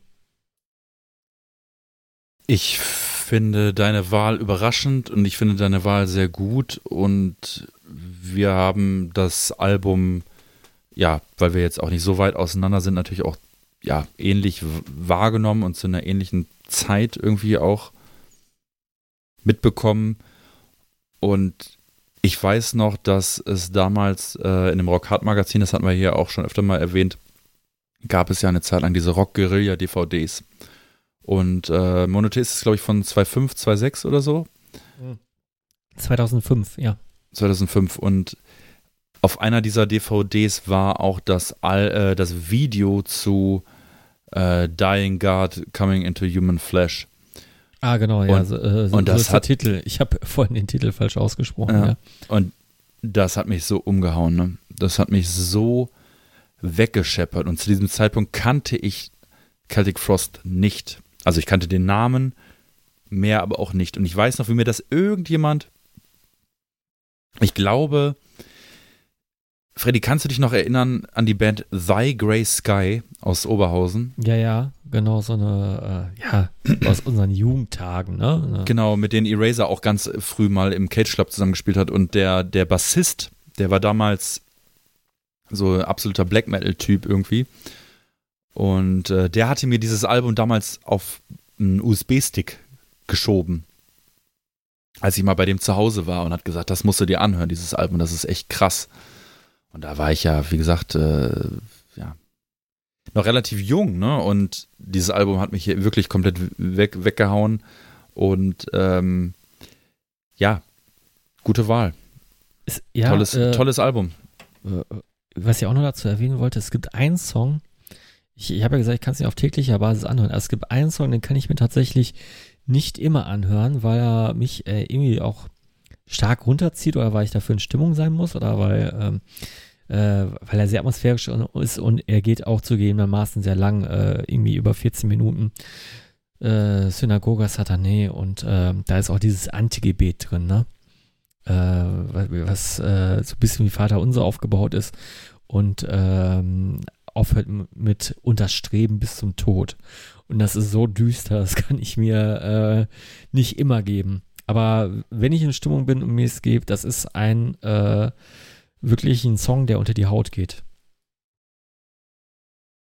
Ja, geile, geile Wahl. Cool. Meine zweite ähm, Band oder mein zweites Album kommt aus England und zwar von der Band Uncle Acid and the Dead Beats. Sagt die Band euch was? Not my sound boy. Freddy? Klar kenne ich Uncle Acid and the Dead Beats und ich war mir schon ziemlich sicher, ähm, dass du das nimmst. Es hat sich so ein bisschen angekündigt, weil du äh, vor ein paar Tagen irgendwo was geliked hast und dann habe ich gesehen, ja, das ist der Übersong, äh, wie der da, äh, wie der Poster äh, von sich gegeben hat und du äh, warst in Zustimmung. Und dann kam auch kurz darauf das Thema und dann dachte ich, ja, ist dabei, brauche ich nicht mehr vorbereiten. Aber äh, ja, ich stimme dir zu. Ist mega. Ja, ähm, habe ich auch lange nicht mehr so auf dem auf dem Schirm gehabt, die Band tatsächlich irgendwie oder lange nicht mehr wirklich gehört. Und das Ding ist, dass ich, ähm, es geht beim, in dem Fall um das zweite Album der Band von 2011, was ich damals halt, ja, mitbekommen habe, als es, als es rauskam. Und das ist äh, Bloodlust. Mit einem oberaffengeilen Cover-Artwork, äh, was zu der Zeit echt krass war. Heute, wenn du es heute machen würdest, wird es wahrscheinlich keinen Hahn mehr nachkriegen, aber damals war es schon mega krass. Also alle, die die Band nicht kennen, generell alle Artworks bis jetzt auf das vom ersten Album äh, kann man sich ähm, kann man sich gut kann man sich gut an die Wand hängen, sag ich mal. Ähm, ich Uncle Acid and the Deadbeats war äh, kam zu einer Zeit, wo halt wieder so eine Welle an Bands kam und das ist auch jetzt nicht unbedingt so der klassische, klassische Doom, sondern eher so eine Mischung aus Doom und Psychedelic Rock. Also es gibt all, äh, Songs auf den, auf den Alben, die halt wirklich doomig langsam sind und dann gibt es halt wieder psychedelische Tracks, wobei dieses Psychedelic-Anteil schon immer sehr groß ist bei der, bei der Band und ja, kommen aus England und ich habe sie dann auch 2013 live gesehen. Und dann habe ich erstmal gecheckt, wo der, was, wo, wie der Gesang zustande kommt. Weil ja, der Gesang. Ja, das ist witzig, das ist wirklich witzig. Man, man, man denkt, es singt eine Frau, ne? Man denkt, ich dachte bis zu diesem Zeitpunkt, es singt eine Frau. Und ich glaube auch tatsächlich, dass das Album auch irgendwie so aufgenommen wurde, dass da so ein bisschen dran rumgeschnibbelt wurde oder dann rumgetrickst wurde, weil als sie dann live aufgetreten sind, hatten die dann hat halt der der der ähm, ja der Uncle Acid, der glaube ich Gitarre, Gitarre und Gesang macht und der der äh, Jotam Rubinger, der Bassist oder auch Gitarrist und ge auch gesungen hat, die haben praktisch parallel synchron gesungen, aber durchgehend. Also praktisch wirklich in einer Tour jeden Song haben sie gleichzeitig gesungen, synchron zueinander. Und die Mischung aus beiden Stimmen mit wahrscheinlich dem einen oder anderen Effekt hat dann dazu geführt, dass dieser sehr markante Gesang dann auch live zustande kam. Und das war wirklich also es war auf dem Freak Valley Festival 2013 und es war wirklich geistesgestört, geisteskrank, wie, wie, wie mich das umgehauen hat. Das war, glaube ich, das erste Freak Valley, was ich besucht habe und das zweite, was überhaupt stattgefunden hat, zu einer Zeit, wo man auch noch zwei Wochen vorher sich ein Ticket entspannt holen konnte. Drei Jahre später waren die, äh, waren die Tickets jedes Jahr innerhalb von zwei Stunden restlos ausverkauft. Also ein Jahr im Voraus oder ein halbes Jahr im Voraus. Also richtig krank. Ähm, war richtig krass. Auch da haben dann Songs äh, funktioniert von dem von dem Mindcrawler-Album, was zu dem Zeitpunkt raus war, also dem dritten Album, äh, so wie Poison Apple, den ich, der vorher für mich nicht funktioniert, aber live hat. Mind Control, oder? Äh, Mind Control, genau. Der dann live mich, mich dann völlig umgehauen hat. Und ähm, ja, und ich konnte mich jetzt nicht so entscheiden zwischen Bloodlust und äh, Mind Control, aber ich habe mich dann für Bloodlust entschieden, weil irgendwie, weil ich das noch intensiver äh, inhaliert habe als das Album danach, wobei das Album danach auch sehr. Und dann habe ich die Band tatsächlich irgendwie verloren. Also ich habe das erste Album habe ich mich nie krass mit beschäftigt und ab Album 3, was ich noch sehr geil fand, habe ich ist die Band irgendwie an mir vorbeigezogen. Ich glaube, das war dann auch so eine Zeit, wo dann zu viel auf mich her, herein prasselte irgendwie und ich nicht mich mehr so richtig konzentrieren konnte, was ich auch nach wie vor schade finde und ich weiß auch nicht, wie ich es ändern kann. Äh, nach jeder Top 3 Besprechung denke ich mir, ach, die Band muss ich ja auch nochmal hören und da muss ich auch nochmal hören und dann muss ich aber auch das, den Unterschied zwischen Album 3 und 4 auch nochmal hören und bla. Und, und, und ich weiß gar nicht, wie ich das machen soll. Ich weiß es nicht, ne? Also davon abgesehen, dass ich mittlerweile auch viel Podcast höre, wenn ich mit meinem, mit meinen Hörern unterwegs bin, mit meinen Kopfhörern. Ähm, bin ich jetzt aber auch wieder seit einigen Monaten auch wieder mehr auf dem Musiktrip. Aber ja, also ich glaube, diese, diese Phase, wie ich das irgendwie als 14, 15, 16-Jähriger hatte, dass ich so Alben einfach so 100 Mal am Tag gefühlt gehört habe, die wird einfach nie wieder kommen, weil einfach weder Zeit dafür da ist, noch irgendwie vielleicht auch die Geduld. Ich weiß es nicht. Ich, ich habe keine Ahnung. Ich glaube, dass mir dadurch viele Alben durch die Lappen gegangen sind, aber ey, es, es gibt auch einfach zu viel. Es gibt zu viel und man kriegt es auch über alle Kanäle einfach mitgeteilt. Wie, wie soll man dem noch gerecht werden irgendwie, ne? Auf der mhm. anderen Seite habe ich das Gefühl, es gibt ganz viele Leute in meinem Umfeld, die das können. Also hier zum Beispiel der Basti, den wir ja alle kennen, da habe ich das Gefühl, der, der kann auch jedes Celtic, jedes, jeden Celtic Frost Song mitsingen, wirklich auch mitsingen, ne? Also ja, so den, wirklich. Den, den, den, hatte ich auch gerade im Kopf, als ich davon gesprochen habe und ich habe hab auch lange überlegt, soll ich es bringen oder soll ich soll ich es nicht bringen, weil es wird einen geben, zumindest einen Hörer, der äh, äh, der sich dann einen Kopf fassen wird, aber okay. das Risiko bin ich jetzt eingegangen. Nein, äh, Maniac auch der ersten Stunde, ne? Also ähm, der, der uns begleitet hat lange Zeit und äh, ja, ich, ich, ich, ich finde das immer total ich, spannend. Ich, ich, bin immer noch irgendwie im Sog gerade von, von, von diesem Monotheist-Album. Ja, ich konnte auch gerade gut, äh, gut mithören und, und äh, habe auch direkt Bilder und Momente vor Augen gehabt. Ähm, auch, auch, diese Momente, wo Celtic Frost dann irgendwie äh, auf dem Rockhard spielen sollten und dann absagen mussten, so kurz vorher und so solche Spielchen, das, ähm, ja. Anyway, wir sind bei Uncle Acid and the Deadbeats. Ich mache es auch relativ kurz. Bloodlust ist das Album, was ich nennen würde. Ähm, eine Mischung aus Doom und Psychedelic Rock. Den Gesang muss man halt mögen. Ähm, der ist halt schon irgendwie so ein bisschen markant und auf die Tod gehört Playlist würde ich tatsächlich unspektakulärerweise einen der Hits packen und zwar I'll Cut You Down, zu dem es auch ein, äh, ein Video gibt, meine, meines Wissens nach. Ich glaube, das wurde auch als Single rausgebracht. Übrigens krass, auf dem Album danach und danach auf dem Album haben die, glaube ich, auf einem der beiden Alben oder im Zuge einem, äh, eines der beiden Alben haben die dann vier oder fünf Singles rausgebracht zu diesem Album, aber nicht nur in digitaler Videoform oder wie auch immer, sondern auch in physischer Form. Und Rise Above, Rise Above Records, ne? Also äh, Buff. Äh, Rise Above, äh, wie man, wie, wie man so ein Waffen würde man, man sagen. Sagt, äh, das ist auch so, also wie oft ich auch früher auf dieser, auf diesem Webshop äh, mm. rumgescrollt habe und eigentlich dann auch jedes Mal feststellen musste, ich kann es mir nicht leisten. Ne? Also, mm. weil mm. die Preise einfach so ein bisschen apothekenmäßig waren und dann noch die Porto-Preise, äh, weil das war ja auch nicht aus Deutschland, das war ja, glaube ich, immer aus, aus England, ist das ja, glaube ich.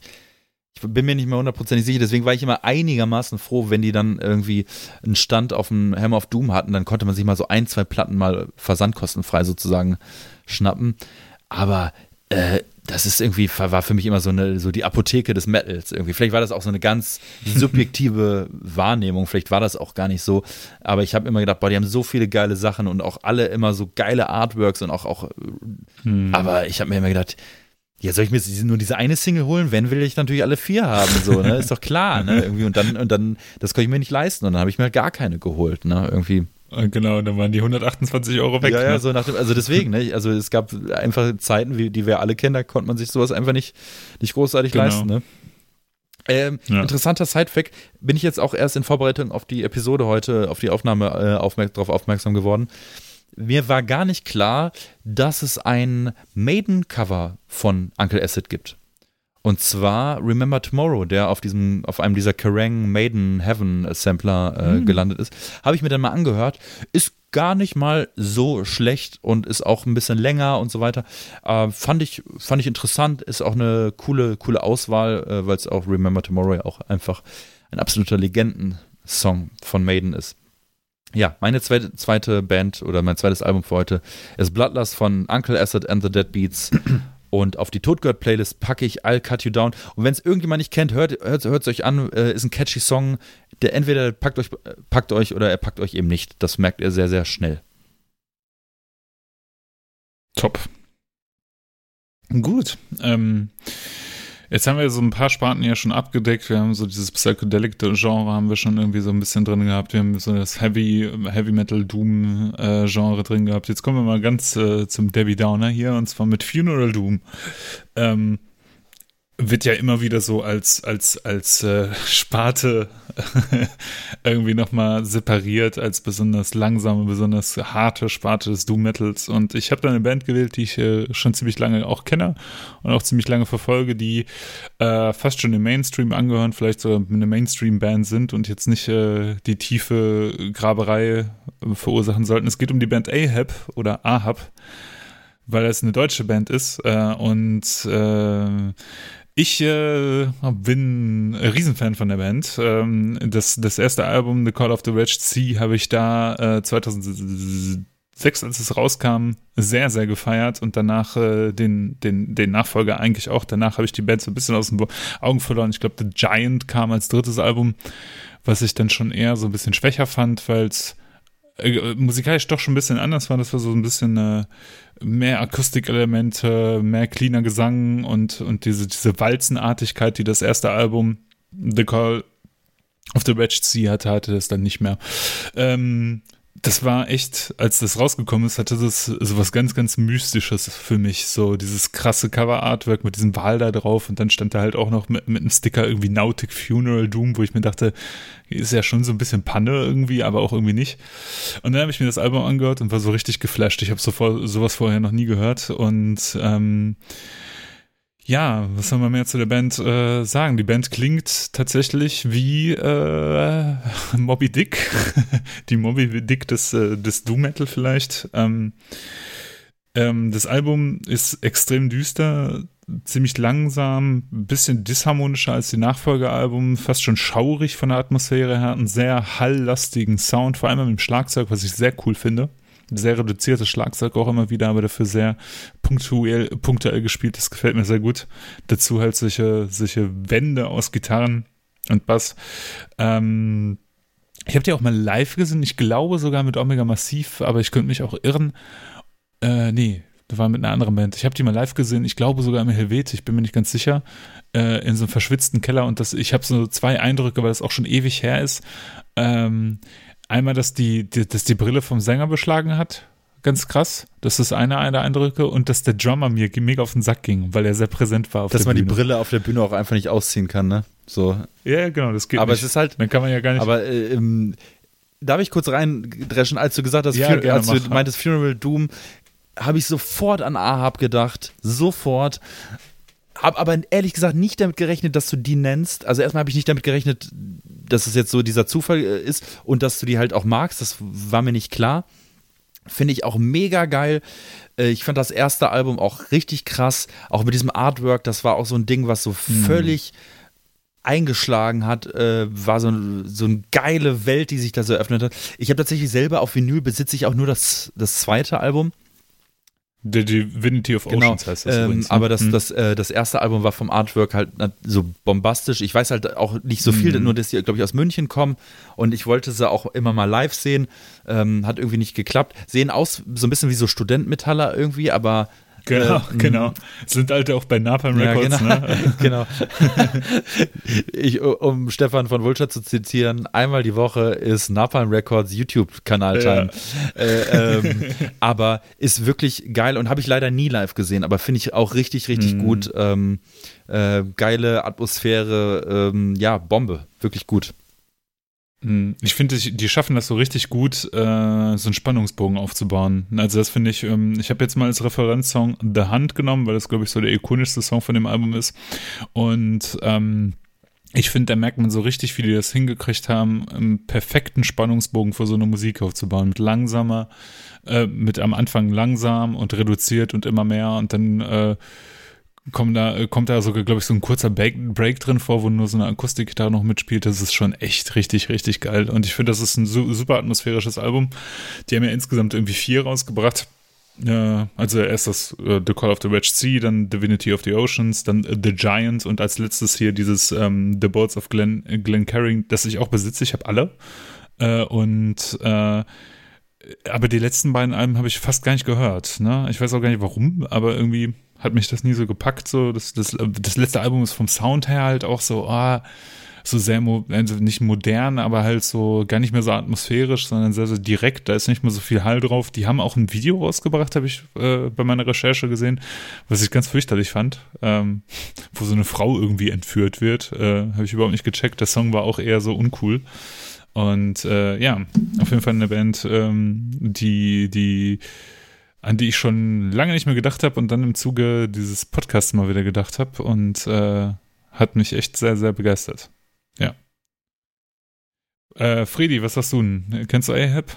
Ähm, ja, habe ich mal reingehört, mich nie tiefer mit befasst. Ähm, aber tatsächlich sind mir auch ein Begriff oder sollten jedem ein Begriff sein. Ja, klar. Okay. Alles klar. Dann bist du dran, Fredi.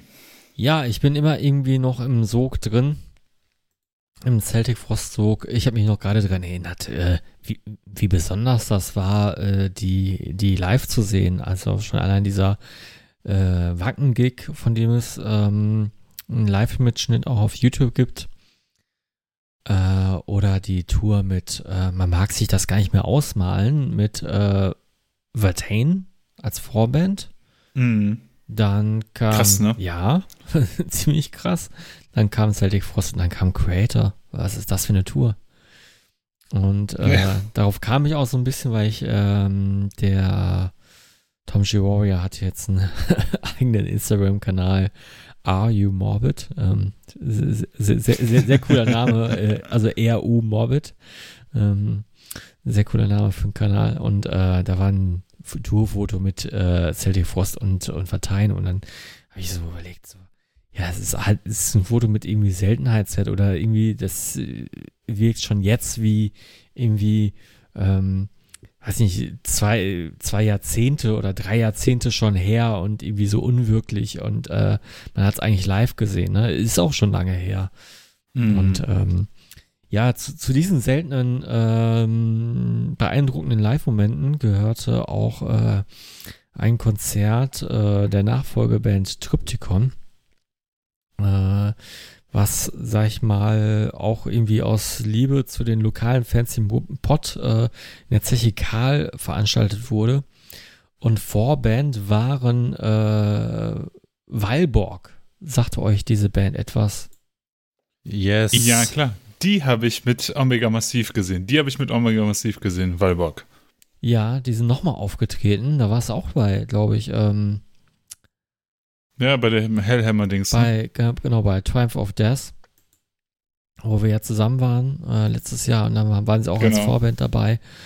Und ähm, Weilborg haben mich äh, da nicht mehr so gecasht, aber tatsächlich auf diesen, sag ich mal, Pre-Release, oder was, was, was war das denn eigentlich von, von Tutikon für einen Gig? Da war, glaube ich, Tutikon noch, noch, ganz frisch und Weilborg war auf jeden Fall Vorband. Und, das war doch äh, der zweite Gig überhaupt zweite Gig überhaupt, ne? Also es war so, so irgendwie auch wieder was Besonderes.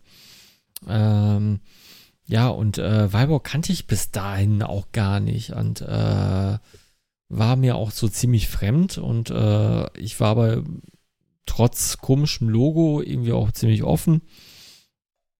Äh, das V war es schon. Zyklop, ich muss immer wieder an Zyklop denken. Ja. Yeah. Bei Weilburg. Das ist halt so irgendwie ein Titel, der mir da voll in den Kopf geblieben ist.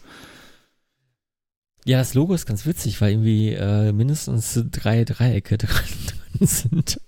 Aber es, es, gibt, es gibt natürlich auch noch mehr zu der Band zu sagen. Ähm, äh, es ist eine Band, die sich auch sehr irgendwie an der Monotheist äh, soundlich orientiert, einfach so im Hinblick auf die Heaviness, würde ich jetzt mal so sagen.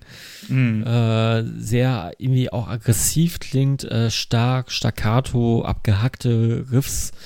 Ähm, und ähm, ja, irgendwie ein deutscher Gesang, der sehr hart ist, ne? Irgendwie, mm. Ja, ich will es jetzt, ich will nicht sagen, diese Rammstein-Härte, aber irgendwie ist es das, wenn, wenn, wenn Deutsch, Deutsch gesungen wird und dann äh, hart artikuliert wird, kommt man da irgendwie nicht an dem Vergleich vorbei, auch wenn er sehr, sehr hinkt bei Walburg. Ähm, ist auf jeden Fall eine Band, die äh, auch, glaube ich, polarisiert, weil ich habe auch gemerkt, bei einem Triumph of Death Gig haben sich das nicht viele reinziehen wollen. Ich kann es nicht so, so nachvoll mm, mm. nachvollziehen, ein bisschen engstirnig. Äh, okay, äh, es waren halt Leute da, die auf Hellhammer standen und vielleicht waren Weilbock dann zu modern. Ähm, äh, aber so ihren Dru Durchbruch hatten die ja eigentlich auch schon längst gehabt, ne? Also, ähm, ja. Und äh, ich wähle da das Album Romantik, falls äh, ja mal was völlig anderes ist. Äh, Weiterentwicklung von dem, was sie davor gemacht haben. Und ähm, ja, was kann man dazu sagen? Es ist irgendwie so eine Mischung aus äh, Genres. Ähm, wo wir bei Doom sind, Doom ist natürlich das klar hervorstehende Element und irgendwie auch in dieser späten Celtic Frost-Manier, aber ähm, da ist auch noch ganz viel Bohren bei. Also Bohren und der Club of Gore, mm, also dieses mm. Synthi-mäßige, dieses, äh, dieses atmosphärische und äh, ich habe auch mal eine Vorrecherche mal gesehen, der äh, der Pro Producer des Albums hat, hat auch Einstürzen, Neubauten und Bohrungen gemacht. Also das äh, war da gar nicht mal so fern. Äh, der Vergleich und mhm. irgendwie, ähm, ja, das, was sie da auf, auf Romantik gemacht haben, und ich will den Song Blitz auf Sodom, ist äh, irgendwie sehr, äh, also sowas, sowas hatte ich vorher noch nie gehört und danach auch nicht mehr. Also es ist schon äh, sehr besonders.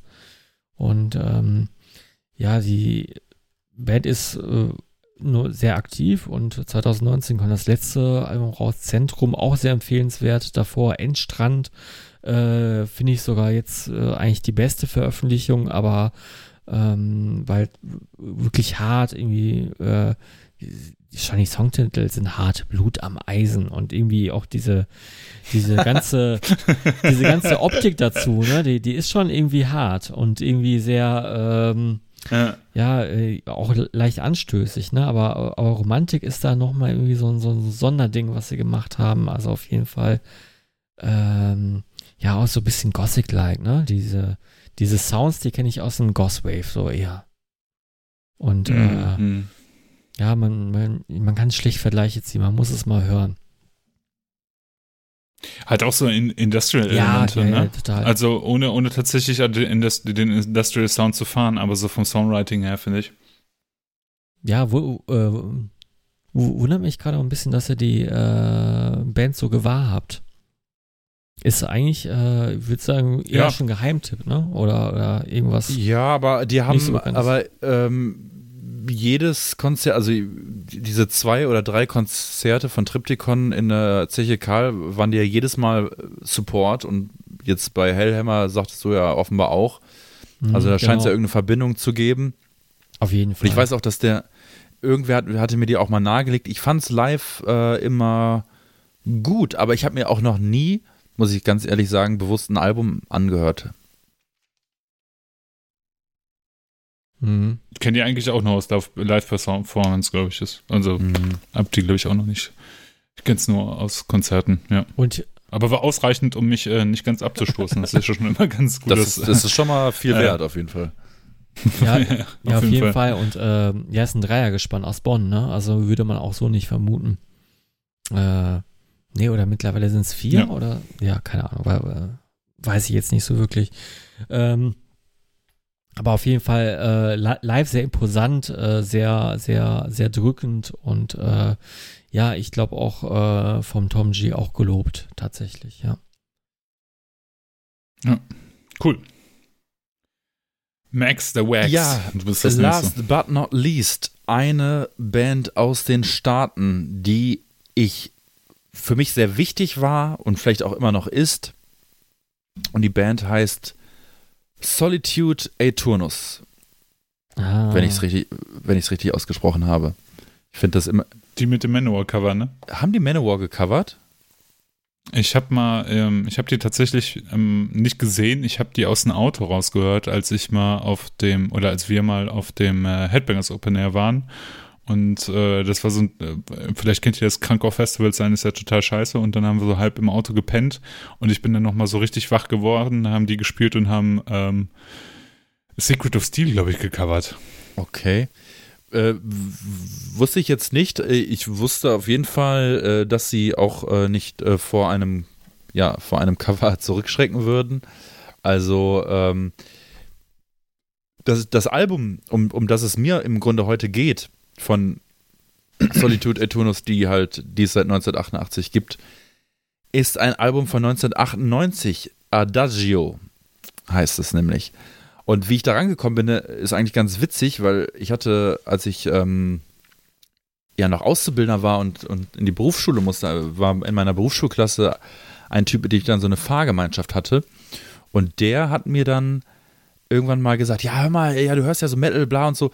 Äh, ich habe irgendwann mal so ganz viele so CDs für 4, 5 Euro bei EMP oder irgendwo bestellt und ähm, einfach so aus Jux irgendwie.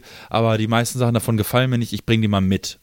Und da waren dann halt, Wer macht denn Ja, sowas, ey? Das ist da, also ich gehe da auch nicht irgendwie in die Schlagerabteilung oder was weiß ich, in die Deutsch, äh, Deutsch, Deutsch-Pop-Abteilung kauf mir 30 Matzen-CDs. Könnte ja sein, dass mir was davon gefällt. Ja, oder? jetzt muss man ja bei EMP sagen, da kriegst du ja, also EMP bedient ja den Dropkick, den Dropkick Murphys Fan bis hin zum, äh, ähm, keine Ahnung, Freiwild und was weiß ich nicht Fan. Keine und, Oasen. und keine Oasen-Fan. Also äh, ihm war jetzt ähm, nicht unbedingt klar, was da jetzt auf ihn zukommt. Und da war unter anderem zwei CDs dabei von, von, der, von, von Solitude Eternus.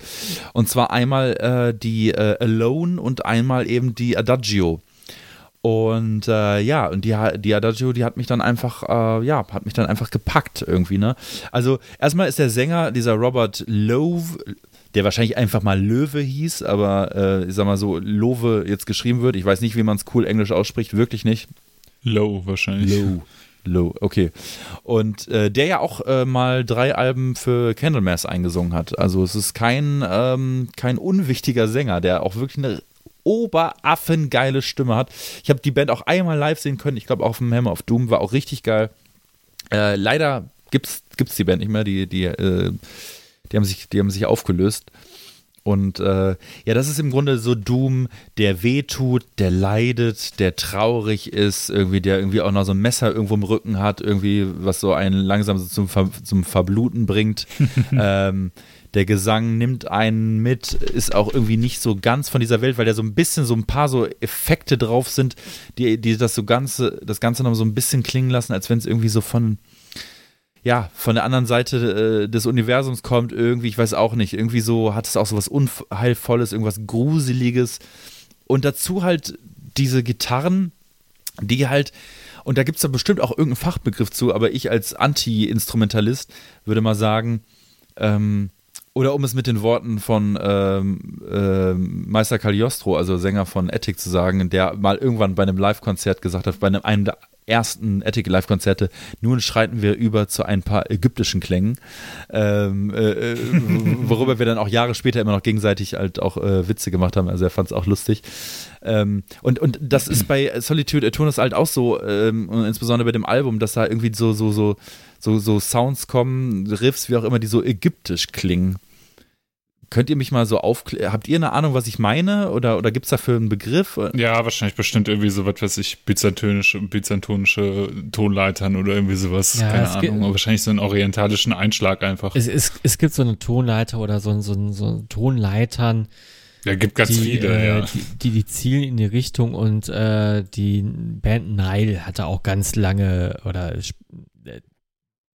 äh, wer Nile kennt, das ist so eine, so eine Knüppel Death Metal Band und die haben irgendwie auch, mm, die Alben heißen irgendwie auch irgendwie, die Asia-Song hat einen ägyptischen Titel und äh, ja, da sind auch nur diese Tonleitern drin. Also du, du kannst das ziemlich hm, schnell hm. erzeugen. Äh, ich sag mal so, die ja. damals auch schon Komponisten haben sich an dieser Mittel bedient, weil äh, die, sag ich mal, diese Tonleitern äh, im Original oder äh, sag ich mal in diesen Gegenden hat man ja nicht äh, Kirchendonleiter gespielt oder so, hatte auch nicht die Instrumente dazu, die hatten andere Halbtöne, aber man hat es dann irgendwie nach oder Komponisten, europäische Komponisten haben es dann so ein bisschen nachempfunden, dann sind diese Tonleitern halt entstanden und die werden auch heute noch sehr stark genutzt, gerade von solchen Bands, ja. Siehst du, gut, dass ich hier mit Profis arbeite. Ich fand es auch geil, dass ich währenddessen, wir sind ja wieder via Webcam zugeschaltet, den äh, ja, Walk Like an Egyptian Dance gemacht habe äh, und äh, äh, keiner von euch auch nur in irgendeiner Weise reagiert hat. Äh, Finde ich geil, wenn man so Leute nee. so richtig unempathisch auflaufen lässt und noch nicht mal aus Höflichkeit zumindest schmunzelt. Find, mag ich immer sehr gerne. Ist eine tolle Einstellung. Ähm, äh, auf, die, auf, die, auf, auf dem Album sind auch, ähm, wo wir gerade über das Thema Cover äh, gesprochen haben, und ähm, es ist ein, ist ein Black Sabbath Cover drauf. Und zwar Heaven and Hell. Und ich, und ich muss wirklich sagen, falls ihr die Version nicht kennt, und ich weiß, es ist irgendwie so ein bisschen ausgelutscht, aber es ist 1998, ja, äh, wo, Bla wo Black Sabbath vielleicht nicht unbedingt jetzt so die Rolle gespielt haben in, äh, zu dem Zeitpunkt irgendwie ähm, popkulturell nicht und auch, auch, auch so nicht unbedingt, ne? Weil wir wissen ja alle, in den 90er Jahren war der Metal ja tot, ne? Also, das ja. da war alles für ja, ganz, ganz schlimme Zeit. Das glaube ich noch nicht mal, dass der Metal tot war. Was, für, was, was, was für ich, Unsinn. Ich, glaube, der Metal war gar nicht tot. Lords of Depravity Part 2, die Sodom-DVD, da wird das im Intro so gesagt. Und man hört es auch immer wieder, stand es in, in Magazinen ja, und bla, so weiter. Bla. Wir haben ja schon oft hier drüber gesprochen, dass wir das eigentlich rück. Nirvana, Nirvana haben ja auch eigentlich nur das weitergeführt, was, äh, was Sodom früher angefangen haben.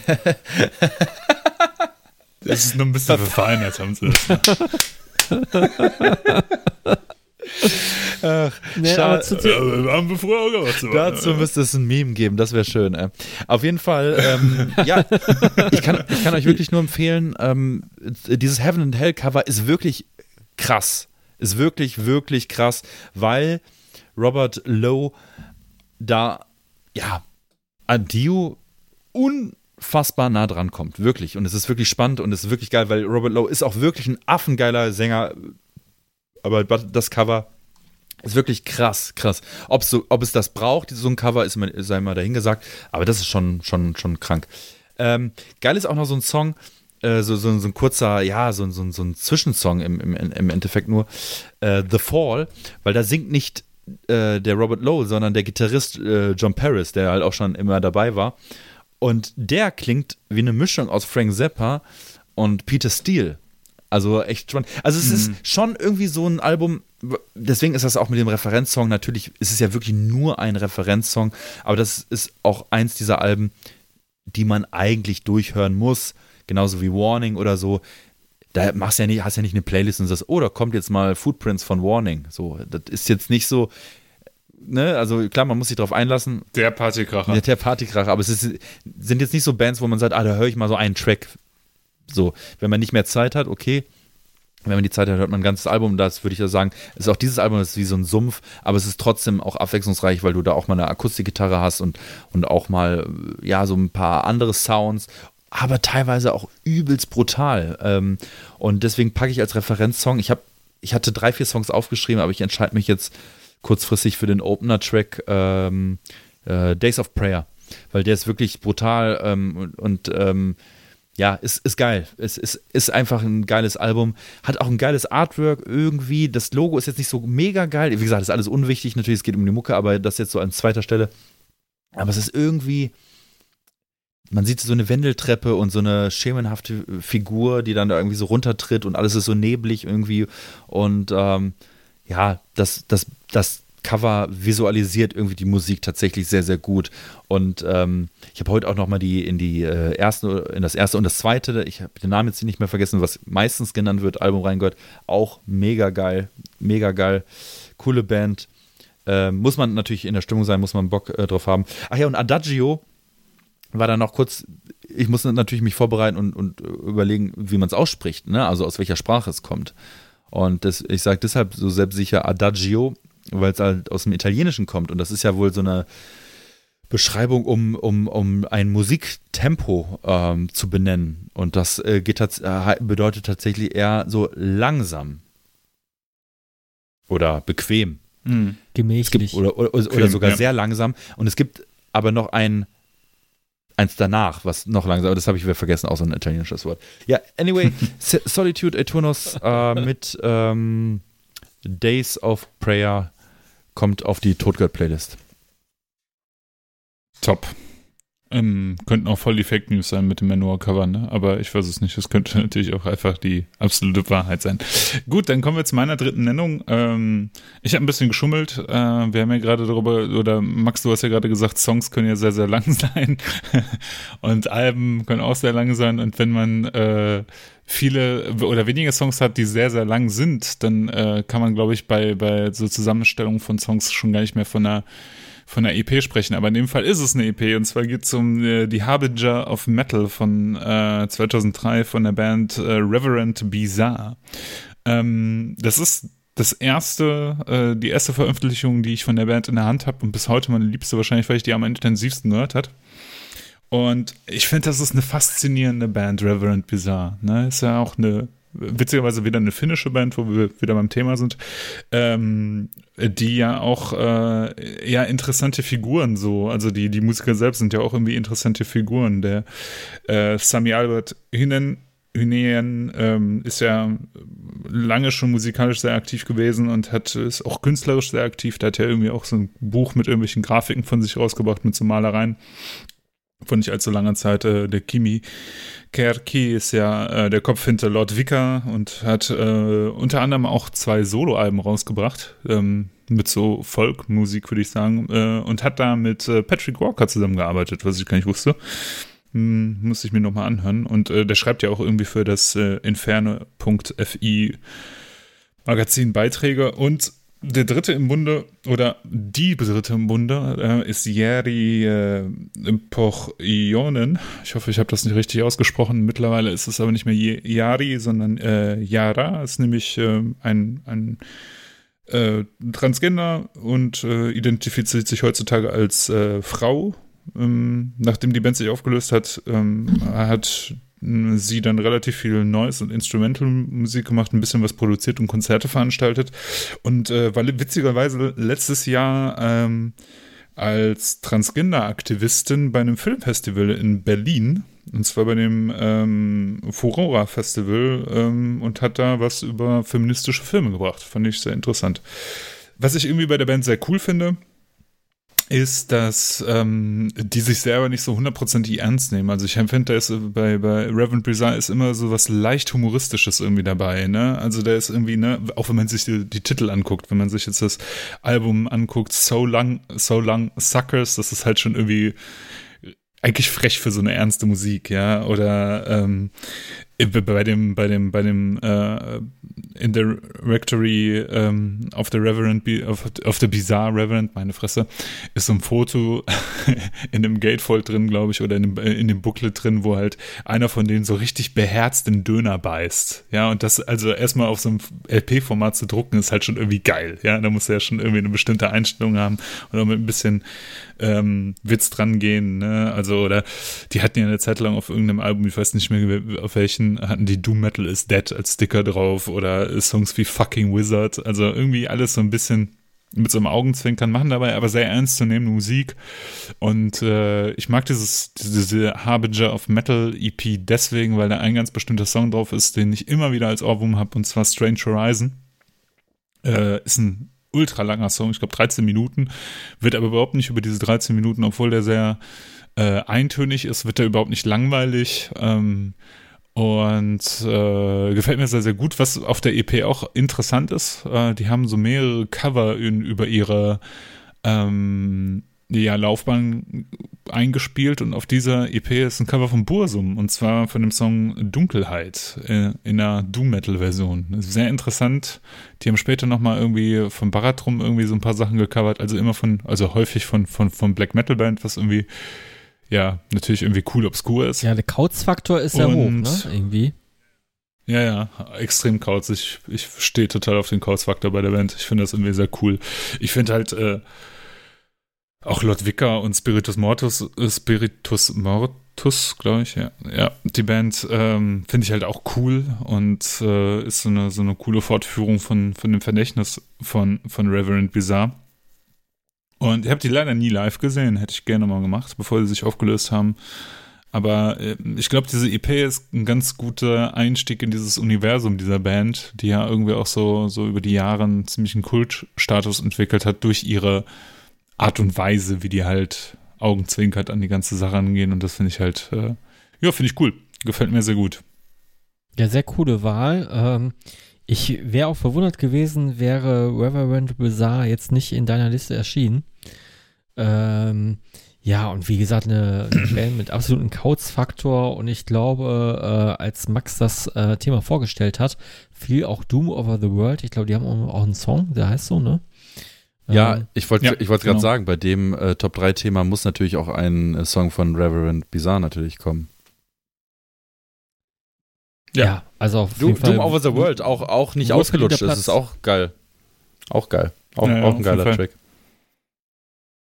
Also die nehmen, weißt du, was ich halt geil finde bei denen, die nehmen halt so diesen, diesen ganzen hochgestochenen, das, das Doom Metal ja auch ganz gerne mal hat, sowas leicht elitäres, hochgestochenes, sowas, sowas äh, fast schon Pseudo, äh, ja, wie soll, soll man sagen, so, so was Pseudo-Intellektuelles, die nehmen, die bremsen das total aus, ja, und sagen so, ey Jungs, wir machen halt auch Doom und wir, wir sind halt, wir bilden uns darauf jetzt keinen ein. Und das finde ich halt irgendwie so sympathisch, wenn das halt Bands hinkriegen. Auf der einen Seite ernsthafte Musik zu machen, auf der anderen Seite halt immer noch Mensch zu bleiben und sich da jetzt nicht so rein zu interpretieren, dass das jetzt äh, ganz hohe Kunst ist, was man da macht. Ne? Dafür sind die aber anders halt äh, künstlerisch sehr, sehr aktiv. Ne? Ja, sehr schön. Gut, sehr schön. Mahlzeit. Mhm. Ja, jetzt bin ich ja wieder der Letzte hier an der Reihe. Und ich hatte jetzt auch so ein bisschen die Qual der Wahl. Ähm, ja, ich sag mal so, wie man kann jetzt hier aus dem Vollen schöpfen und äh, noch 3000 andere Bands nennen oder auch mal was, was Klassisches. Man hätte ja jetzt auch eigentlich von Black Sabbath äh, Master of Reality nehmen können, ne? oder äh, mm. Candlemas oder Solstice oder Trouble oder irgendwas. Oder mm. ich hätte noch irgendwas aus dem Sektor Death Doom nehmen können. Habe ich aber hier auch schon mal zu Genüge getan, findet sich auch in der Liste wieder. Deswegen äh, mal auch jetzt hier so eine, an der Stelle eine Art Geheimtipp. Äh, ich hätte jetzt zwei Bands zur Wahl. Ähm, beide enthalten eine Hexe, nämlich The Witch Äh, das wäre zum einen Acid Witch äh, mit Witch Tanic Hallucinations. Die nehme ich jetzt doch nicht mehr. Habe ich mir jetzt, jetzt gerade spontan Mhm. dagegen entschieden. Ähm, ich greife mal auf die etwas unbekanntere Band Witch Mountain zurück. Und ich meine, da, Oh, sehr aus, geil. Aus. Hamburg. Nein, ich, ich meine Witch. nicht Mountain Witch. Ich meine nicht Mountain Witch, sondern Witch Mountain aus Portland, Portland, Oregon. Ah, okay, okay. Genau. Ähm, selber, äh, selbe, selbe Verwechslung ist mal auf einer Fahrt mit Eraser oh, irgendwann entstanden. Und äh, da sprach ich auch schon von dieser Band, äh, Witch Mountain, hört euch die mal an. Und alle so, ja, du meinst wohl Mountain Witch, oder? Ich so, nein, ich meine Witch Mountain. Ja, die gibt's doch gar nicht. Und äh, da hatte ich wohl den, Klingt so richtig. Ja, so, so kann ich mir das Ja. vorstellen. Ne? Asozialen Erasers wieder auf dem Freddy am ja, genau so war's. Und da hatte ich auch So den Rest der. Fahrt schlechte Laune. Und, Jumpers. jump, Und- jump, jump. Ja, und äh, ihr habt mich gerade daran erinnert, nein, es handelt sich äh, um eine Doom-Band aus äh, Portland tatsächlich. Und äh, gibt es Hm. schon seit 97. Ziemlich lang und hat auch eine Stange an Alben rausgebracht, äh, vier oder fünf an der Zahl. Und ähm, ich habe sie auch damals live gesehen. Wie hieß denn mal nochmal dieses äh, Stoner Doom Festival in Berlin? Max, weißt du das noch? Ich habe schon wieder vergessen. Äh, ja, ich erinnere mich äh, grob dran. Ähm, äh, das äh, Desert Rock, ne, Desert Festival oder Desert so. Fest, Das Desert Fest, genau. Desert Fest, das gab es auch in anderen, äh, in anderen äh, Ländern, glaube ich, ne? Ja, ich glaube, in London gab es das auch. Aber warte mal Und- kurz, guck mal in die, in die Cam. Ich habe hier noch den Flyer von dem Festival gerade gefunden, tatsächlich. ah, ähm, geil. Warte mal, ich guck mal in die Cam. Moment. Ich, Ja, weil irgendwie guckst du die ganze Zeit ja gar nicht in die Cam. Hier habe ich nochmal den Flyer. Ähm, ja, ich, Äh, gefunden. Das ist doch das ich, Festival, ich, glaub ich, ne? Ja, ja, genau. ja. Scheiße. du bist ein Arsch. Okay.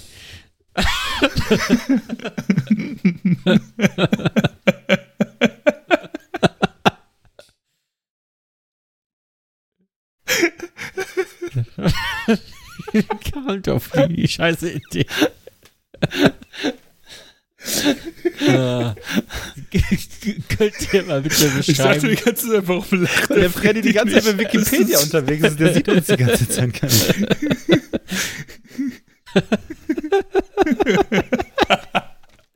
Oh fuck, ey. Ah, Anyway, komm scheiße. Freddy, erzähl weiter. Erzähl weiter, sorry. Ich kann mich auch daran erinnern, dass du es äh, damals erwähnt hast. Mountain Witch oder Witch Mountain wollten wir doch hören. Witch Mountain, genau. Ich, ich, The Witch, toller Film von Alexandra Arach. Ja, so weiter. ja, ähm, genau. Ich wollte nur mal nachschlagen, wie die äh, Sängerin damals hieß, weil, weil sie wurde auch äh, vor ähm, zwei Alben ersetzt. Äh, es handelt sich um Utah Plotkin und äh, ich sag mal so, die Band profitiert eigentlich äh, zu 100% von ihrem Gesang. Und der ist überraschend ähm, äh, für eine Doom-Band irgendwie sehr, sehr bluesig irgendwie so oder so leicht soulig. Ich weiß nicht, wie ich das Mhm. beschreiben kann. Äh, aber auf jeden Fall lebt das ganze Album äh, Call of the Wild, was ich hier wähle, äh, nur vom Gesang. Also ähm, es ist, Okay. ich, ich sag mal so, die, die, die Bandaufstellung ist simpel oder war auf dem Gig auch ziemlich simpel. Eine Gitarre, ein Bass, Drums, Gesang und äh, es ist jetzt auch nicht besonders vi vi- virtuos gespielt, aber die, Songs haben einen guten Drive, es geht voran. Äh, es ist äh, ja leicht, ähm, ich würde sagen, noch nicht mal so Stoner-mäßig, ist schon Metal, aber irgendwie so, ja, irgendwie simpel, bluesiger gehalten. Und äh, sie ist so ein bisschen so die, ja, äh, auf ein, über einem Niveau, äh, noch über Grace Slick, so irgendwie, ne? Also irgendwie geht in die Richtung und ähm, sie hat eine wahnsinnige Stimmvarianz und irgendwie ist auch dieses Epische drin in der Stimme, äh, was ich sehr mag und ähm, ja, die neuere Sängerin, die sie jetzt haben, auch ganz nett, tritt auch irgendwie in, in ihre Fußstapfen, singt noch souliger, was mir dann irgendwie doch gar nicht so gefällt. Also es war, es, es war bei ihr und bei diesem Album Calling of the Wild äh, gerade so irgendwie so die goldene Mitte und äh, hat mich damals sehr begeistert, sehr abgeholt. Und ähm, ja, leider gibt's genau, genau dieses Album nicht bei Spotify, alle anderen schon. Ich weiß nicht, warum äh, man das jetzt so machen sollte. Aber okay, das passiert manchmal. Deswegen äh, kann der Song auf die Totgehör-Playlist auf YouTube, auf Spotify nicht. Leider. Hm. Ja. Mhm. Top. Ja, geil. Hast du uns mal wieder was näher gebracht, als ich nicht kannte. Ey, äh, aber das sind noch so ein paar, ein paar Bands, ne? Ich habe mich so ein bisschen mit mir selber geprügelt, welche Bands ich denn nehme. Aber ich wollte kein Electric Wizard nehmen, weil ich dachte, der Freddy nimmt bestimmt Electric Wizard. Aber welches Album würdest du äh, als das beste Electric Wizard äh, Album beschreiben, Freddy? Ähm, das 2005 war äh, Witch Cult Today. Was von 2005? Ja, da bin ich auch bei dir. Ja, ja ich Ja. glaube, ich glaube, ich glaube, ja. Habe ich damals übrigens beim Mediamarkt gekauft. Hätte ich nie gedacht, dass es da irgendwann mal steht. Ja, äh, viele sagen Naja. Black, äh, Black Masters äh, oder hi- hi- hieß es Black Master oder Black, Black Masters? Mhm. Äh, ja, will ich überhaupt nicht. War irgendwie ein Abklatsch davon und, da war, und danach waren sie nie wieder so gut. Äh, hatten wir aber tatsächlich Mhm. schon in der Totgehört-Playlist, deswegen habe ich es nicht genommen tatsächlich. Gen genau, ich auch. Und das was, ne? Also da auch wieder so, was, was ist, was ist noch Doom, was ist kein Doom mehr, sowas wie Typo Negative oder sowas. Wir haben ja schon Äh, äh, über. nur kurz äh, zu Warning, Electric ja. Wizard, da kenne ich mich ja auch gar nicht so gut aus wie ihr beide, aber ich fand immer diese EP äh, Legalized ähm, Murder and Drugs oder so, die fand ich eigentlich, Drugs die and Murder, fand ich ja. immer ziemlich geil, die habe ich sehr, sehr viel gehört. Hm. Ja. Ähm, du hast ja gerade irgendwie äh, vom weiblichen Gesang gesprochen, da fiel mir noch ein äh, The River, ich weiß nicht, ob ihr die Ja. kennt, Nee, aus kenn Großbritannien, ne? Der spielt ja einer von, von ich glaube, 14 Words dann auch mit, der Bassist. Und äh, sagt euch äh, Thors Hammer was? Die Band? Ja, der Name sagt mir was, aber ich, äh, ich, ich habe keinen Song, Song im Ohr. Die sind mal über Southern Lord rausgekommen. Das ist eigentlich äh, so ein Ding ähm, von dem Typen, der hier bei Sun und so aktiv ist, so, so ein Drone Metal, äh, Drone, Drone-Typ. Und äh, der hat mit einer Studentin was aufgenommen und sie growlt dabei und die haben halt diese, diese, diese, Ja. ähm, ich weiß den Namen leider nicht mehr, so eine, so eine EP mit, Mhm. glaube ich, drei Songs oder sowas und die ist auch richtig Ja. geil. Die ist auch richtig, richtig Da Hammer. klingelt was, da klingelt was. Mhm. Ähm, So ein schwarz-weißes Ja. Cover. irgendwie. ja, irgendwie, entweder haben wir uns schon mal drüber unterhalten und ich habe schon mal gehört, auf jeden Fall sagt mir das was. Mhm. Ähm, was mir jetzt gerade auch noch einfiel, also was man, ich finde, eigentlich auch immer nennen darf gerne, was uns allen vielleicht zu platt war, war Pentagram. Ähm, Mhm. Und äh, Klar. Candlemass äh, muss, ich meine, klar, das ist jetzt nichts Neues, aber Candlemass ist wahrscheinlich eine der allerwichtigsten Doom-Bands überhaupt. Ja. Ähm, Warning auch. Ey, kennt ihr Witch? Ich kenne nur Die Witch Band, Finder einfach nur. Witch. Nee. Das, das ist wirklich, also in Anführungsstrichen ein Geheimtipp, einige werden es kennen. Äh, das ähm, Self-Titled, äh, das erste Album heißt halt auch Witch und das zweite heißt Paralyze, aber das erste Album äh, finde ich best, am besten. Das ist wirklich ein Oberbrett. Das ist wirklich unfassbar geil. Und das Krasse ist, dass einfach der, der Sänger und Gitarrist von Dinosaur Jr., also eher so einer grunchigen Band, bei Witch der Drummer ist. Und die machen was völlig anderes. Mhm. Was völlig anderes. Also Krass. Witch, wirklich, Witch, äh, ähm, Sear und äh, irgendwie Black Mountain oder so äh, sind die, so die beiden Hits des Albums. Kann ich wirklich nur empfehlen. Ist wirklich mega geil. Ähm, bei weiblichen Gesang fällt mir noch äh, Jax Thoth ein, bis zum, bis zum Klar. zweiten Album, glaube ich, irgendwie, weil dann wurde es auch irgendwie nicht mehr so meins. Äh, Blood Ceremony, Haben übrigens auch einen Split rausgebracht mit Pagan Altar. Genau, genau, Jack genau. Slough, ne? ähm, Blood, Blood Ceremony fand ich die ersten beiden Alben ziemlich geil. Und äh, auch eine Band, die ich gerne noch nennen würde, ist ähm, Morast, die wir ja alle kennen. Oh ja, habe ich auch auf der Liste. die ähm, zwei Alben draußen haben, äh, die jetzt gerade ihren Sänger ausgetauscht haben. Und ähm, auf dem ersten Album habe ich einen Gastauftritt in einem Song. Vielleicht findet ihr heraus, Mhm. welcher, welcher das ist. Die Vorgängerband, also nicht die Vorgängerband von Morast, das ist ja schwer zu sagen, weil das ja so mehrere Ja. Bands sind, die zusammengewürfelt wurden. Aber Nightslug, die, die, äh, äh, die andere Band des Gitarristen finde ich auch extrem gut. Ähm, Black Hole darf man Ja. nicht vergessen. Grüße an Basti gehen raus. Äh, Super Band gewesen, fand ich. Eine Band, Äh, eine ja, Band. sorry. Ja. Also nur ganz kurz, äh, geht Nee, schnell. Eine Band, äh, die wahrscheinlich viele irgendwie ähm, im, im Kopf haben. Ähm, und, und da bin ich auch jetzt auch so in, in Vorbereitung immer wieder drauf gestoßen, ist, äh, es ist Winter. Ja, Ja, stimmt. Winter Ähm, stimmt. Ja. Habe ich auch, habe ich mir auch früher damals gekauft, auch auf Anraten äh, eines Hörers, den wir schon äh, öfters hier jetzt erwähnt haben. Äh, aber muss ich sagen, geht äh, tatsächlich gar nicht mehr so gut rein. Also kann, ist ein Klassiker zwar, aber ich muss sagen, äh, hört man dann irgendwie gar nicht mehr so wirklich äh, zu, weil es so ein, äh, ein Durchgetöse ist und dann ist es irgendwann vorbei und dann ist man irgendwie fast schon froh. Hm. Äh, was, was, Ein Album, das man auch.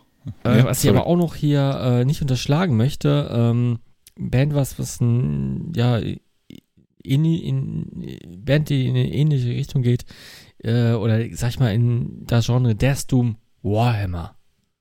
Unsere geliebten Warhammer. Mm, auf jeden Fall. Ja. Die, ähm, die wir alle sehr lieb haben. Darf man auch nicht vergessen. Ähm, Paradise Lost mit dem ersten Album. Auf jeden Fall. Das Lost Paradise Album finde ich äh, bis heute das beste Album der Band und das einzige, äh, tatsächlich sogar das einzige Album, das ich mag von der Band.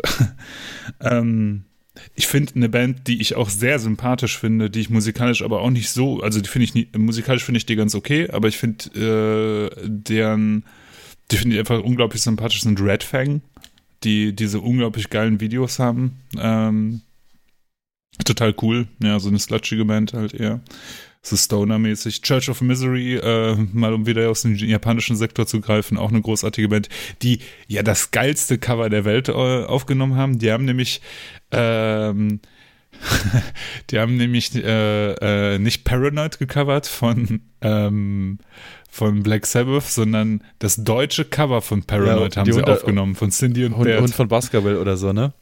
Hinter, Hund von Hast Basketball, du, hier, genau. hast, hast du hier im Podcast schon mal erzählt? Ist nach wie vor komplett Ja. äh, crazy.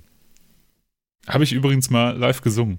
Den Ja? Hund von Baskerville. Ja, geil. Ja, in so einer, in so einem äh, All-Star-Set irgendwie bei einem Festival, wo wir gespielt haben. Da wollte ich den unbedingt singen und dann habe Ja, ich den ist- ist gesungen. auch Fand ich sehr cool. Kannte auch Ja. keine Sau, war super. Was ich hier auch empfehlen kann, ähm, habe ich auch sehr spät entdeckt, äh, von 2016, Still the Prey, äh, Still They Pray von äh, Cuff. Äh, die Band, die so äh, geschrieben wird wie Mhm. Husten in Englisch. Und ähm, Ja, ja, klingt. Äh, Ist das das erste Album? Nee, dürfte nicht das erste Album sein. Das erste Weil das erste, das habe ich. Ritual Abuse? Nee. Äh, Nee, in which order? Ah, in Which Order. Mm, ja, ist Also, nicht und auf which Spotify, wie, glaub ich. wie, wie äh, Dingens geschrieben. Ja, auf jeden Fall. Kath klingen tatsächlich irgendwie oder sind, sind nah dran an, äh, an, an Electric Wizard irgendwie so ein bisschen. Ne? Also jetzt nicht so Ach, nah, ich hab- aber ich hab- nah dran. Sorry, sorry, ich habe Scheiße erzählt. Äh, nicht in which order, das war eine andere Band. Ähm, aber irgendein Album hatte ich von denen auf jeden Fall. Äh, aber Still the Prey ist so die, die letzte erschienene Platte von, von Carl. Ja, ja, und Mhm. äh, habe ich spät entdeckt, aber finde ich sehr, sehr gut. Äh, besser als die neu- neueren, Ele äh, neueren Electric Wizard Sachen. Ne? Hier, die zweite, die habe ich. Ach, die. Mhm. Ja, Ja, top. die Ritual Abuse fällt mir gerade ein. Ja. Ja, ey, cooles, cooles Top-3-Thema. Also wer auch immer sich das ausgedacht hat, wirklich Chapeau, muss, muss man wirklich sagen. Kuss links, Kuss rechts. Äh, ähm, ein, einfach, einfach gut. Ja, ich würde sagen, das war jetzt mal die langweiligste To- Folge Totsteinschämen, die wir hier gemacht haben. Kann das Nee, sein? das war die, äh, das war die musiknerdigste Folge, oder? Oder irgendwie die, äh, Ich sage ja die die langweiligste. langweiligste. Bist du sicher? Nee, war doch schön. War doch schön.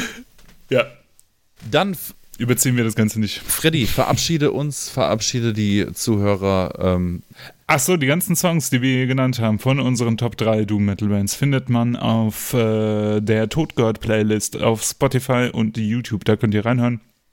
Da adden wir immer alle möglichen Songs rein, über die wir hier sprechen. Vielleicht nehmen wir von den ganzen Releases, äh, über die wir bei dieser Folge gesprochen haben, auch einen Song mit rein. Mal schauen, ob das funktioniert. Genau, und der äh, Max taked uns jetzt raus. eigentlich der Freddy, aber egal. Äh, die, Ja, äh, Play, die, die Playlist eignet sich übrigens auch wirklich äh, für, eine, für eine Autofahrt, weil die ist ja sehr, wirklich sehr, sehr, sehr abwechslungsreich. Wirklich. Ähm, ist auch mittlerweile schon einige Stunden lang, hat auch schon viele Follower. Es dürfen gerne noch mehr werden bei Spotify und auch ähm, bei, bei YouTube, äh, in unserem YouTube-Kanal. Ähm, Es, äh, ich habe sie auch mal mit Freddy äh, zusammen auf einer Autofahrt gehört und es äh, macht Spaß. Also wirklich, äh, die unterhält einen. Ich hoffe, ihr hattet alle Spaß mit dieser leicht nerdigen, ähm, ja, irgendwie sehr doomigen Folge ähm, und äh, würde von euch gerne wissen, are you doomed? Und ähm, wenn, ihr, wenn ihr das Doom seid, or be doomed. Genau, wenn ihr, wenn, wenn ihr das seid, äh, schreibt es in die Kommentare und ansonsten äh, verabschieden wir uns dann mal und äh, freuen uns auf das nächste Mal. Bis dann. Tschüss. So long, suckers.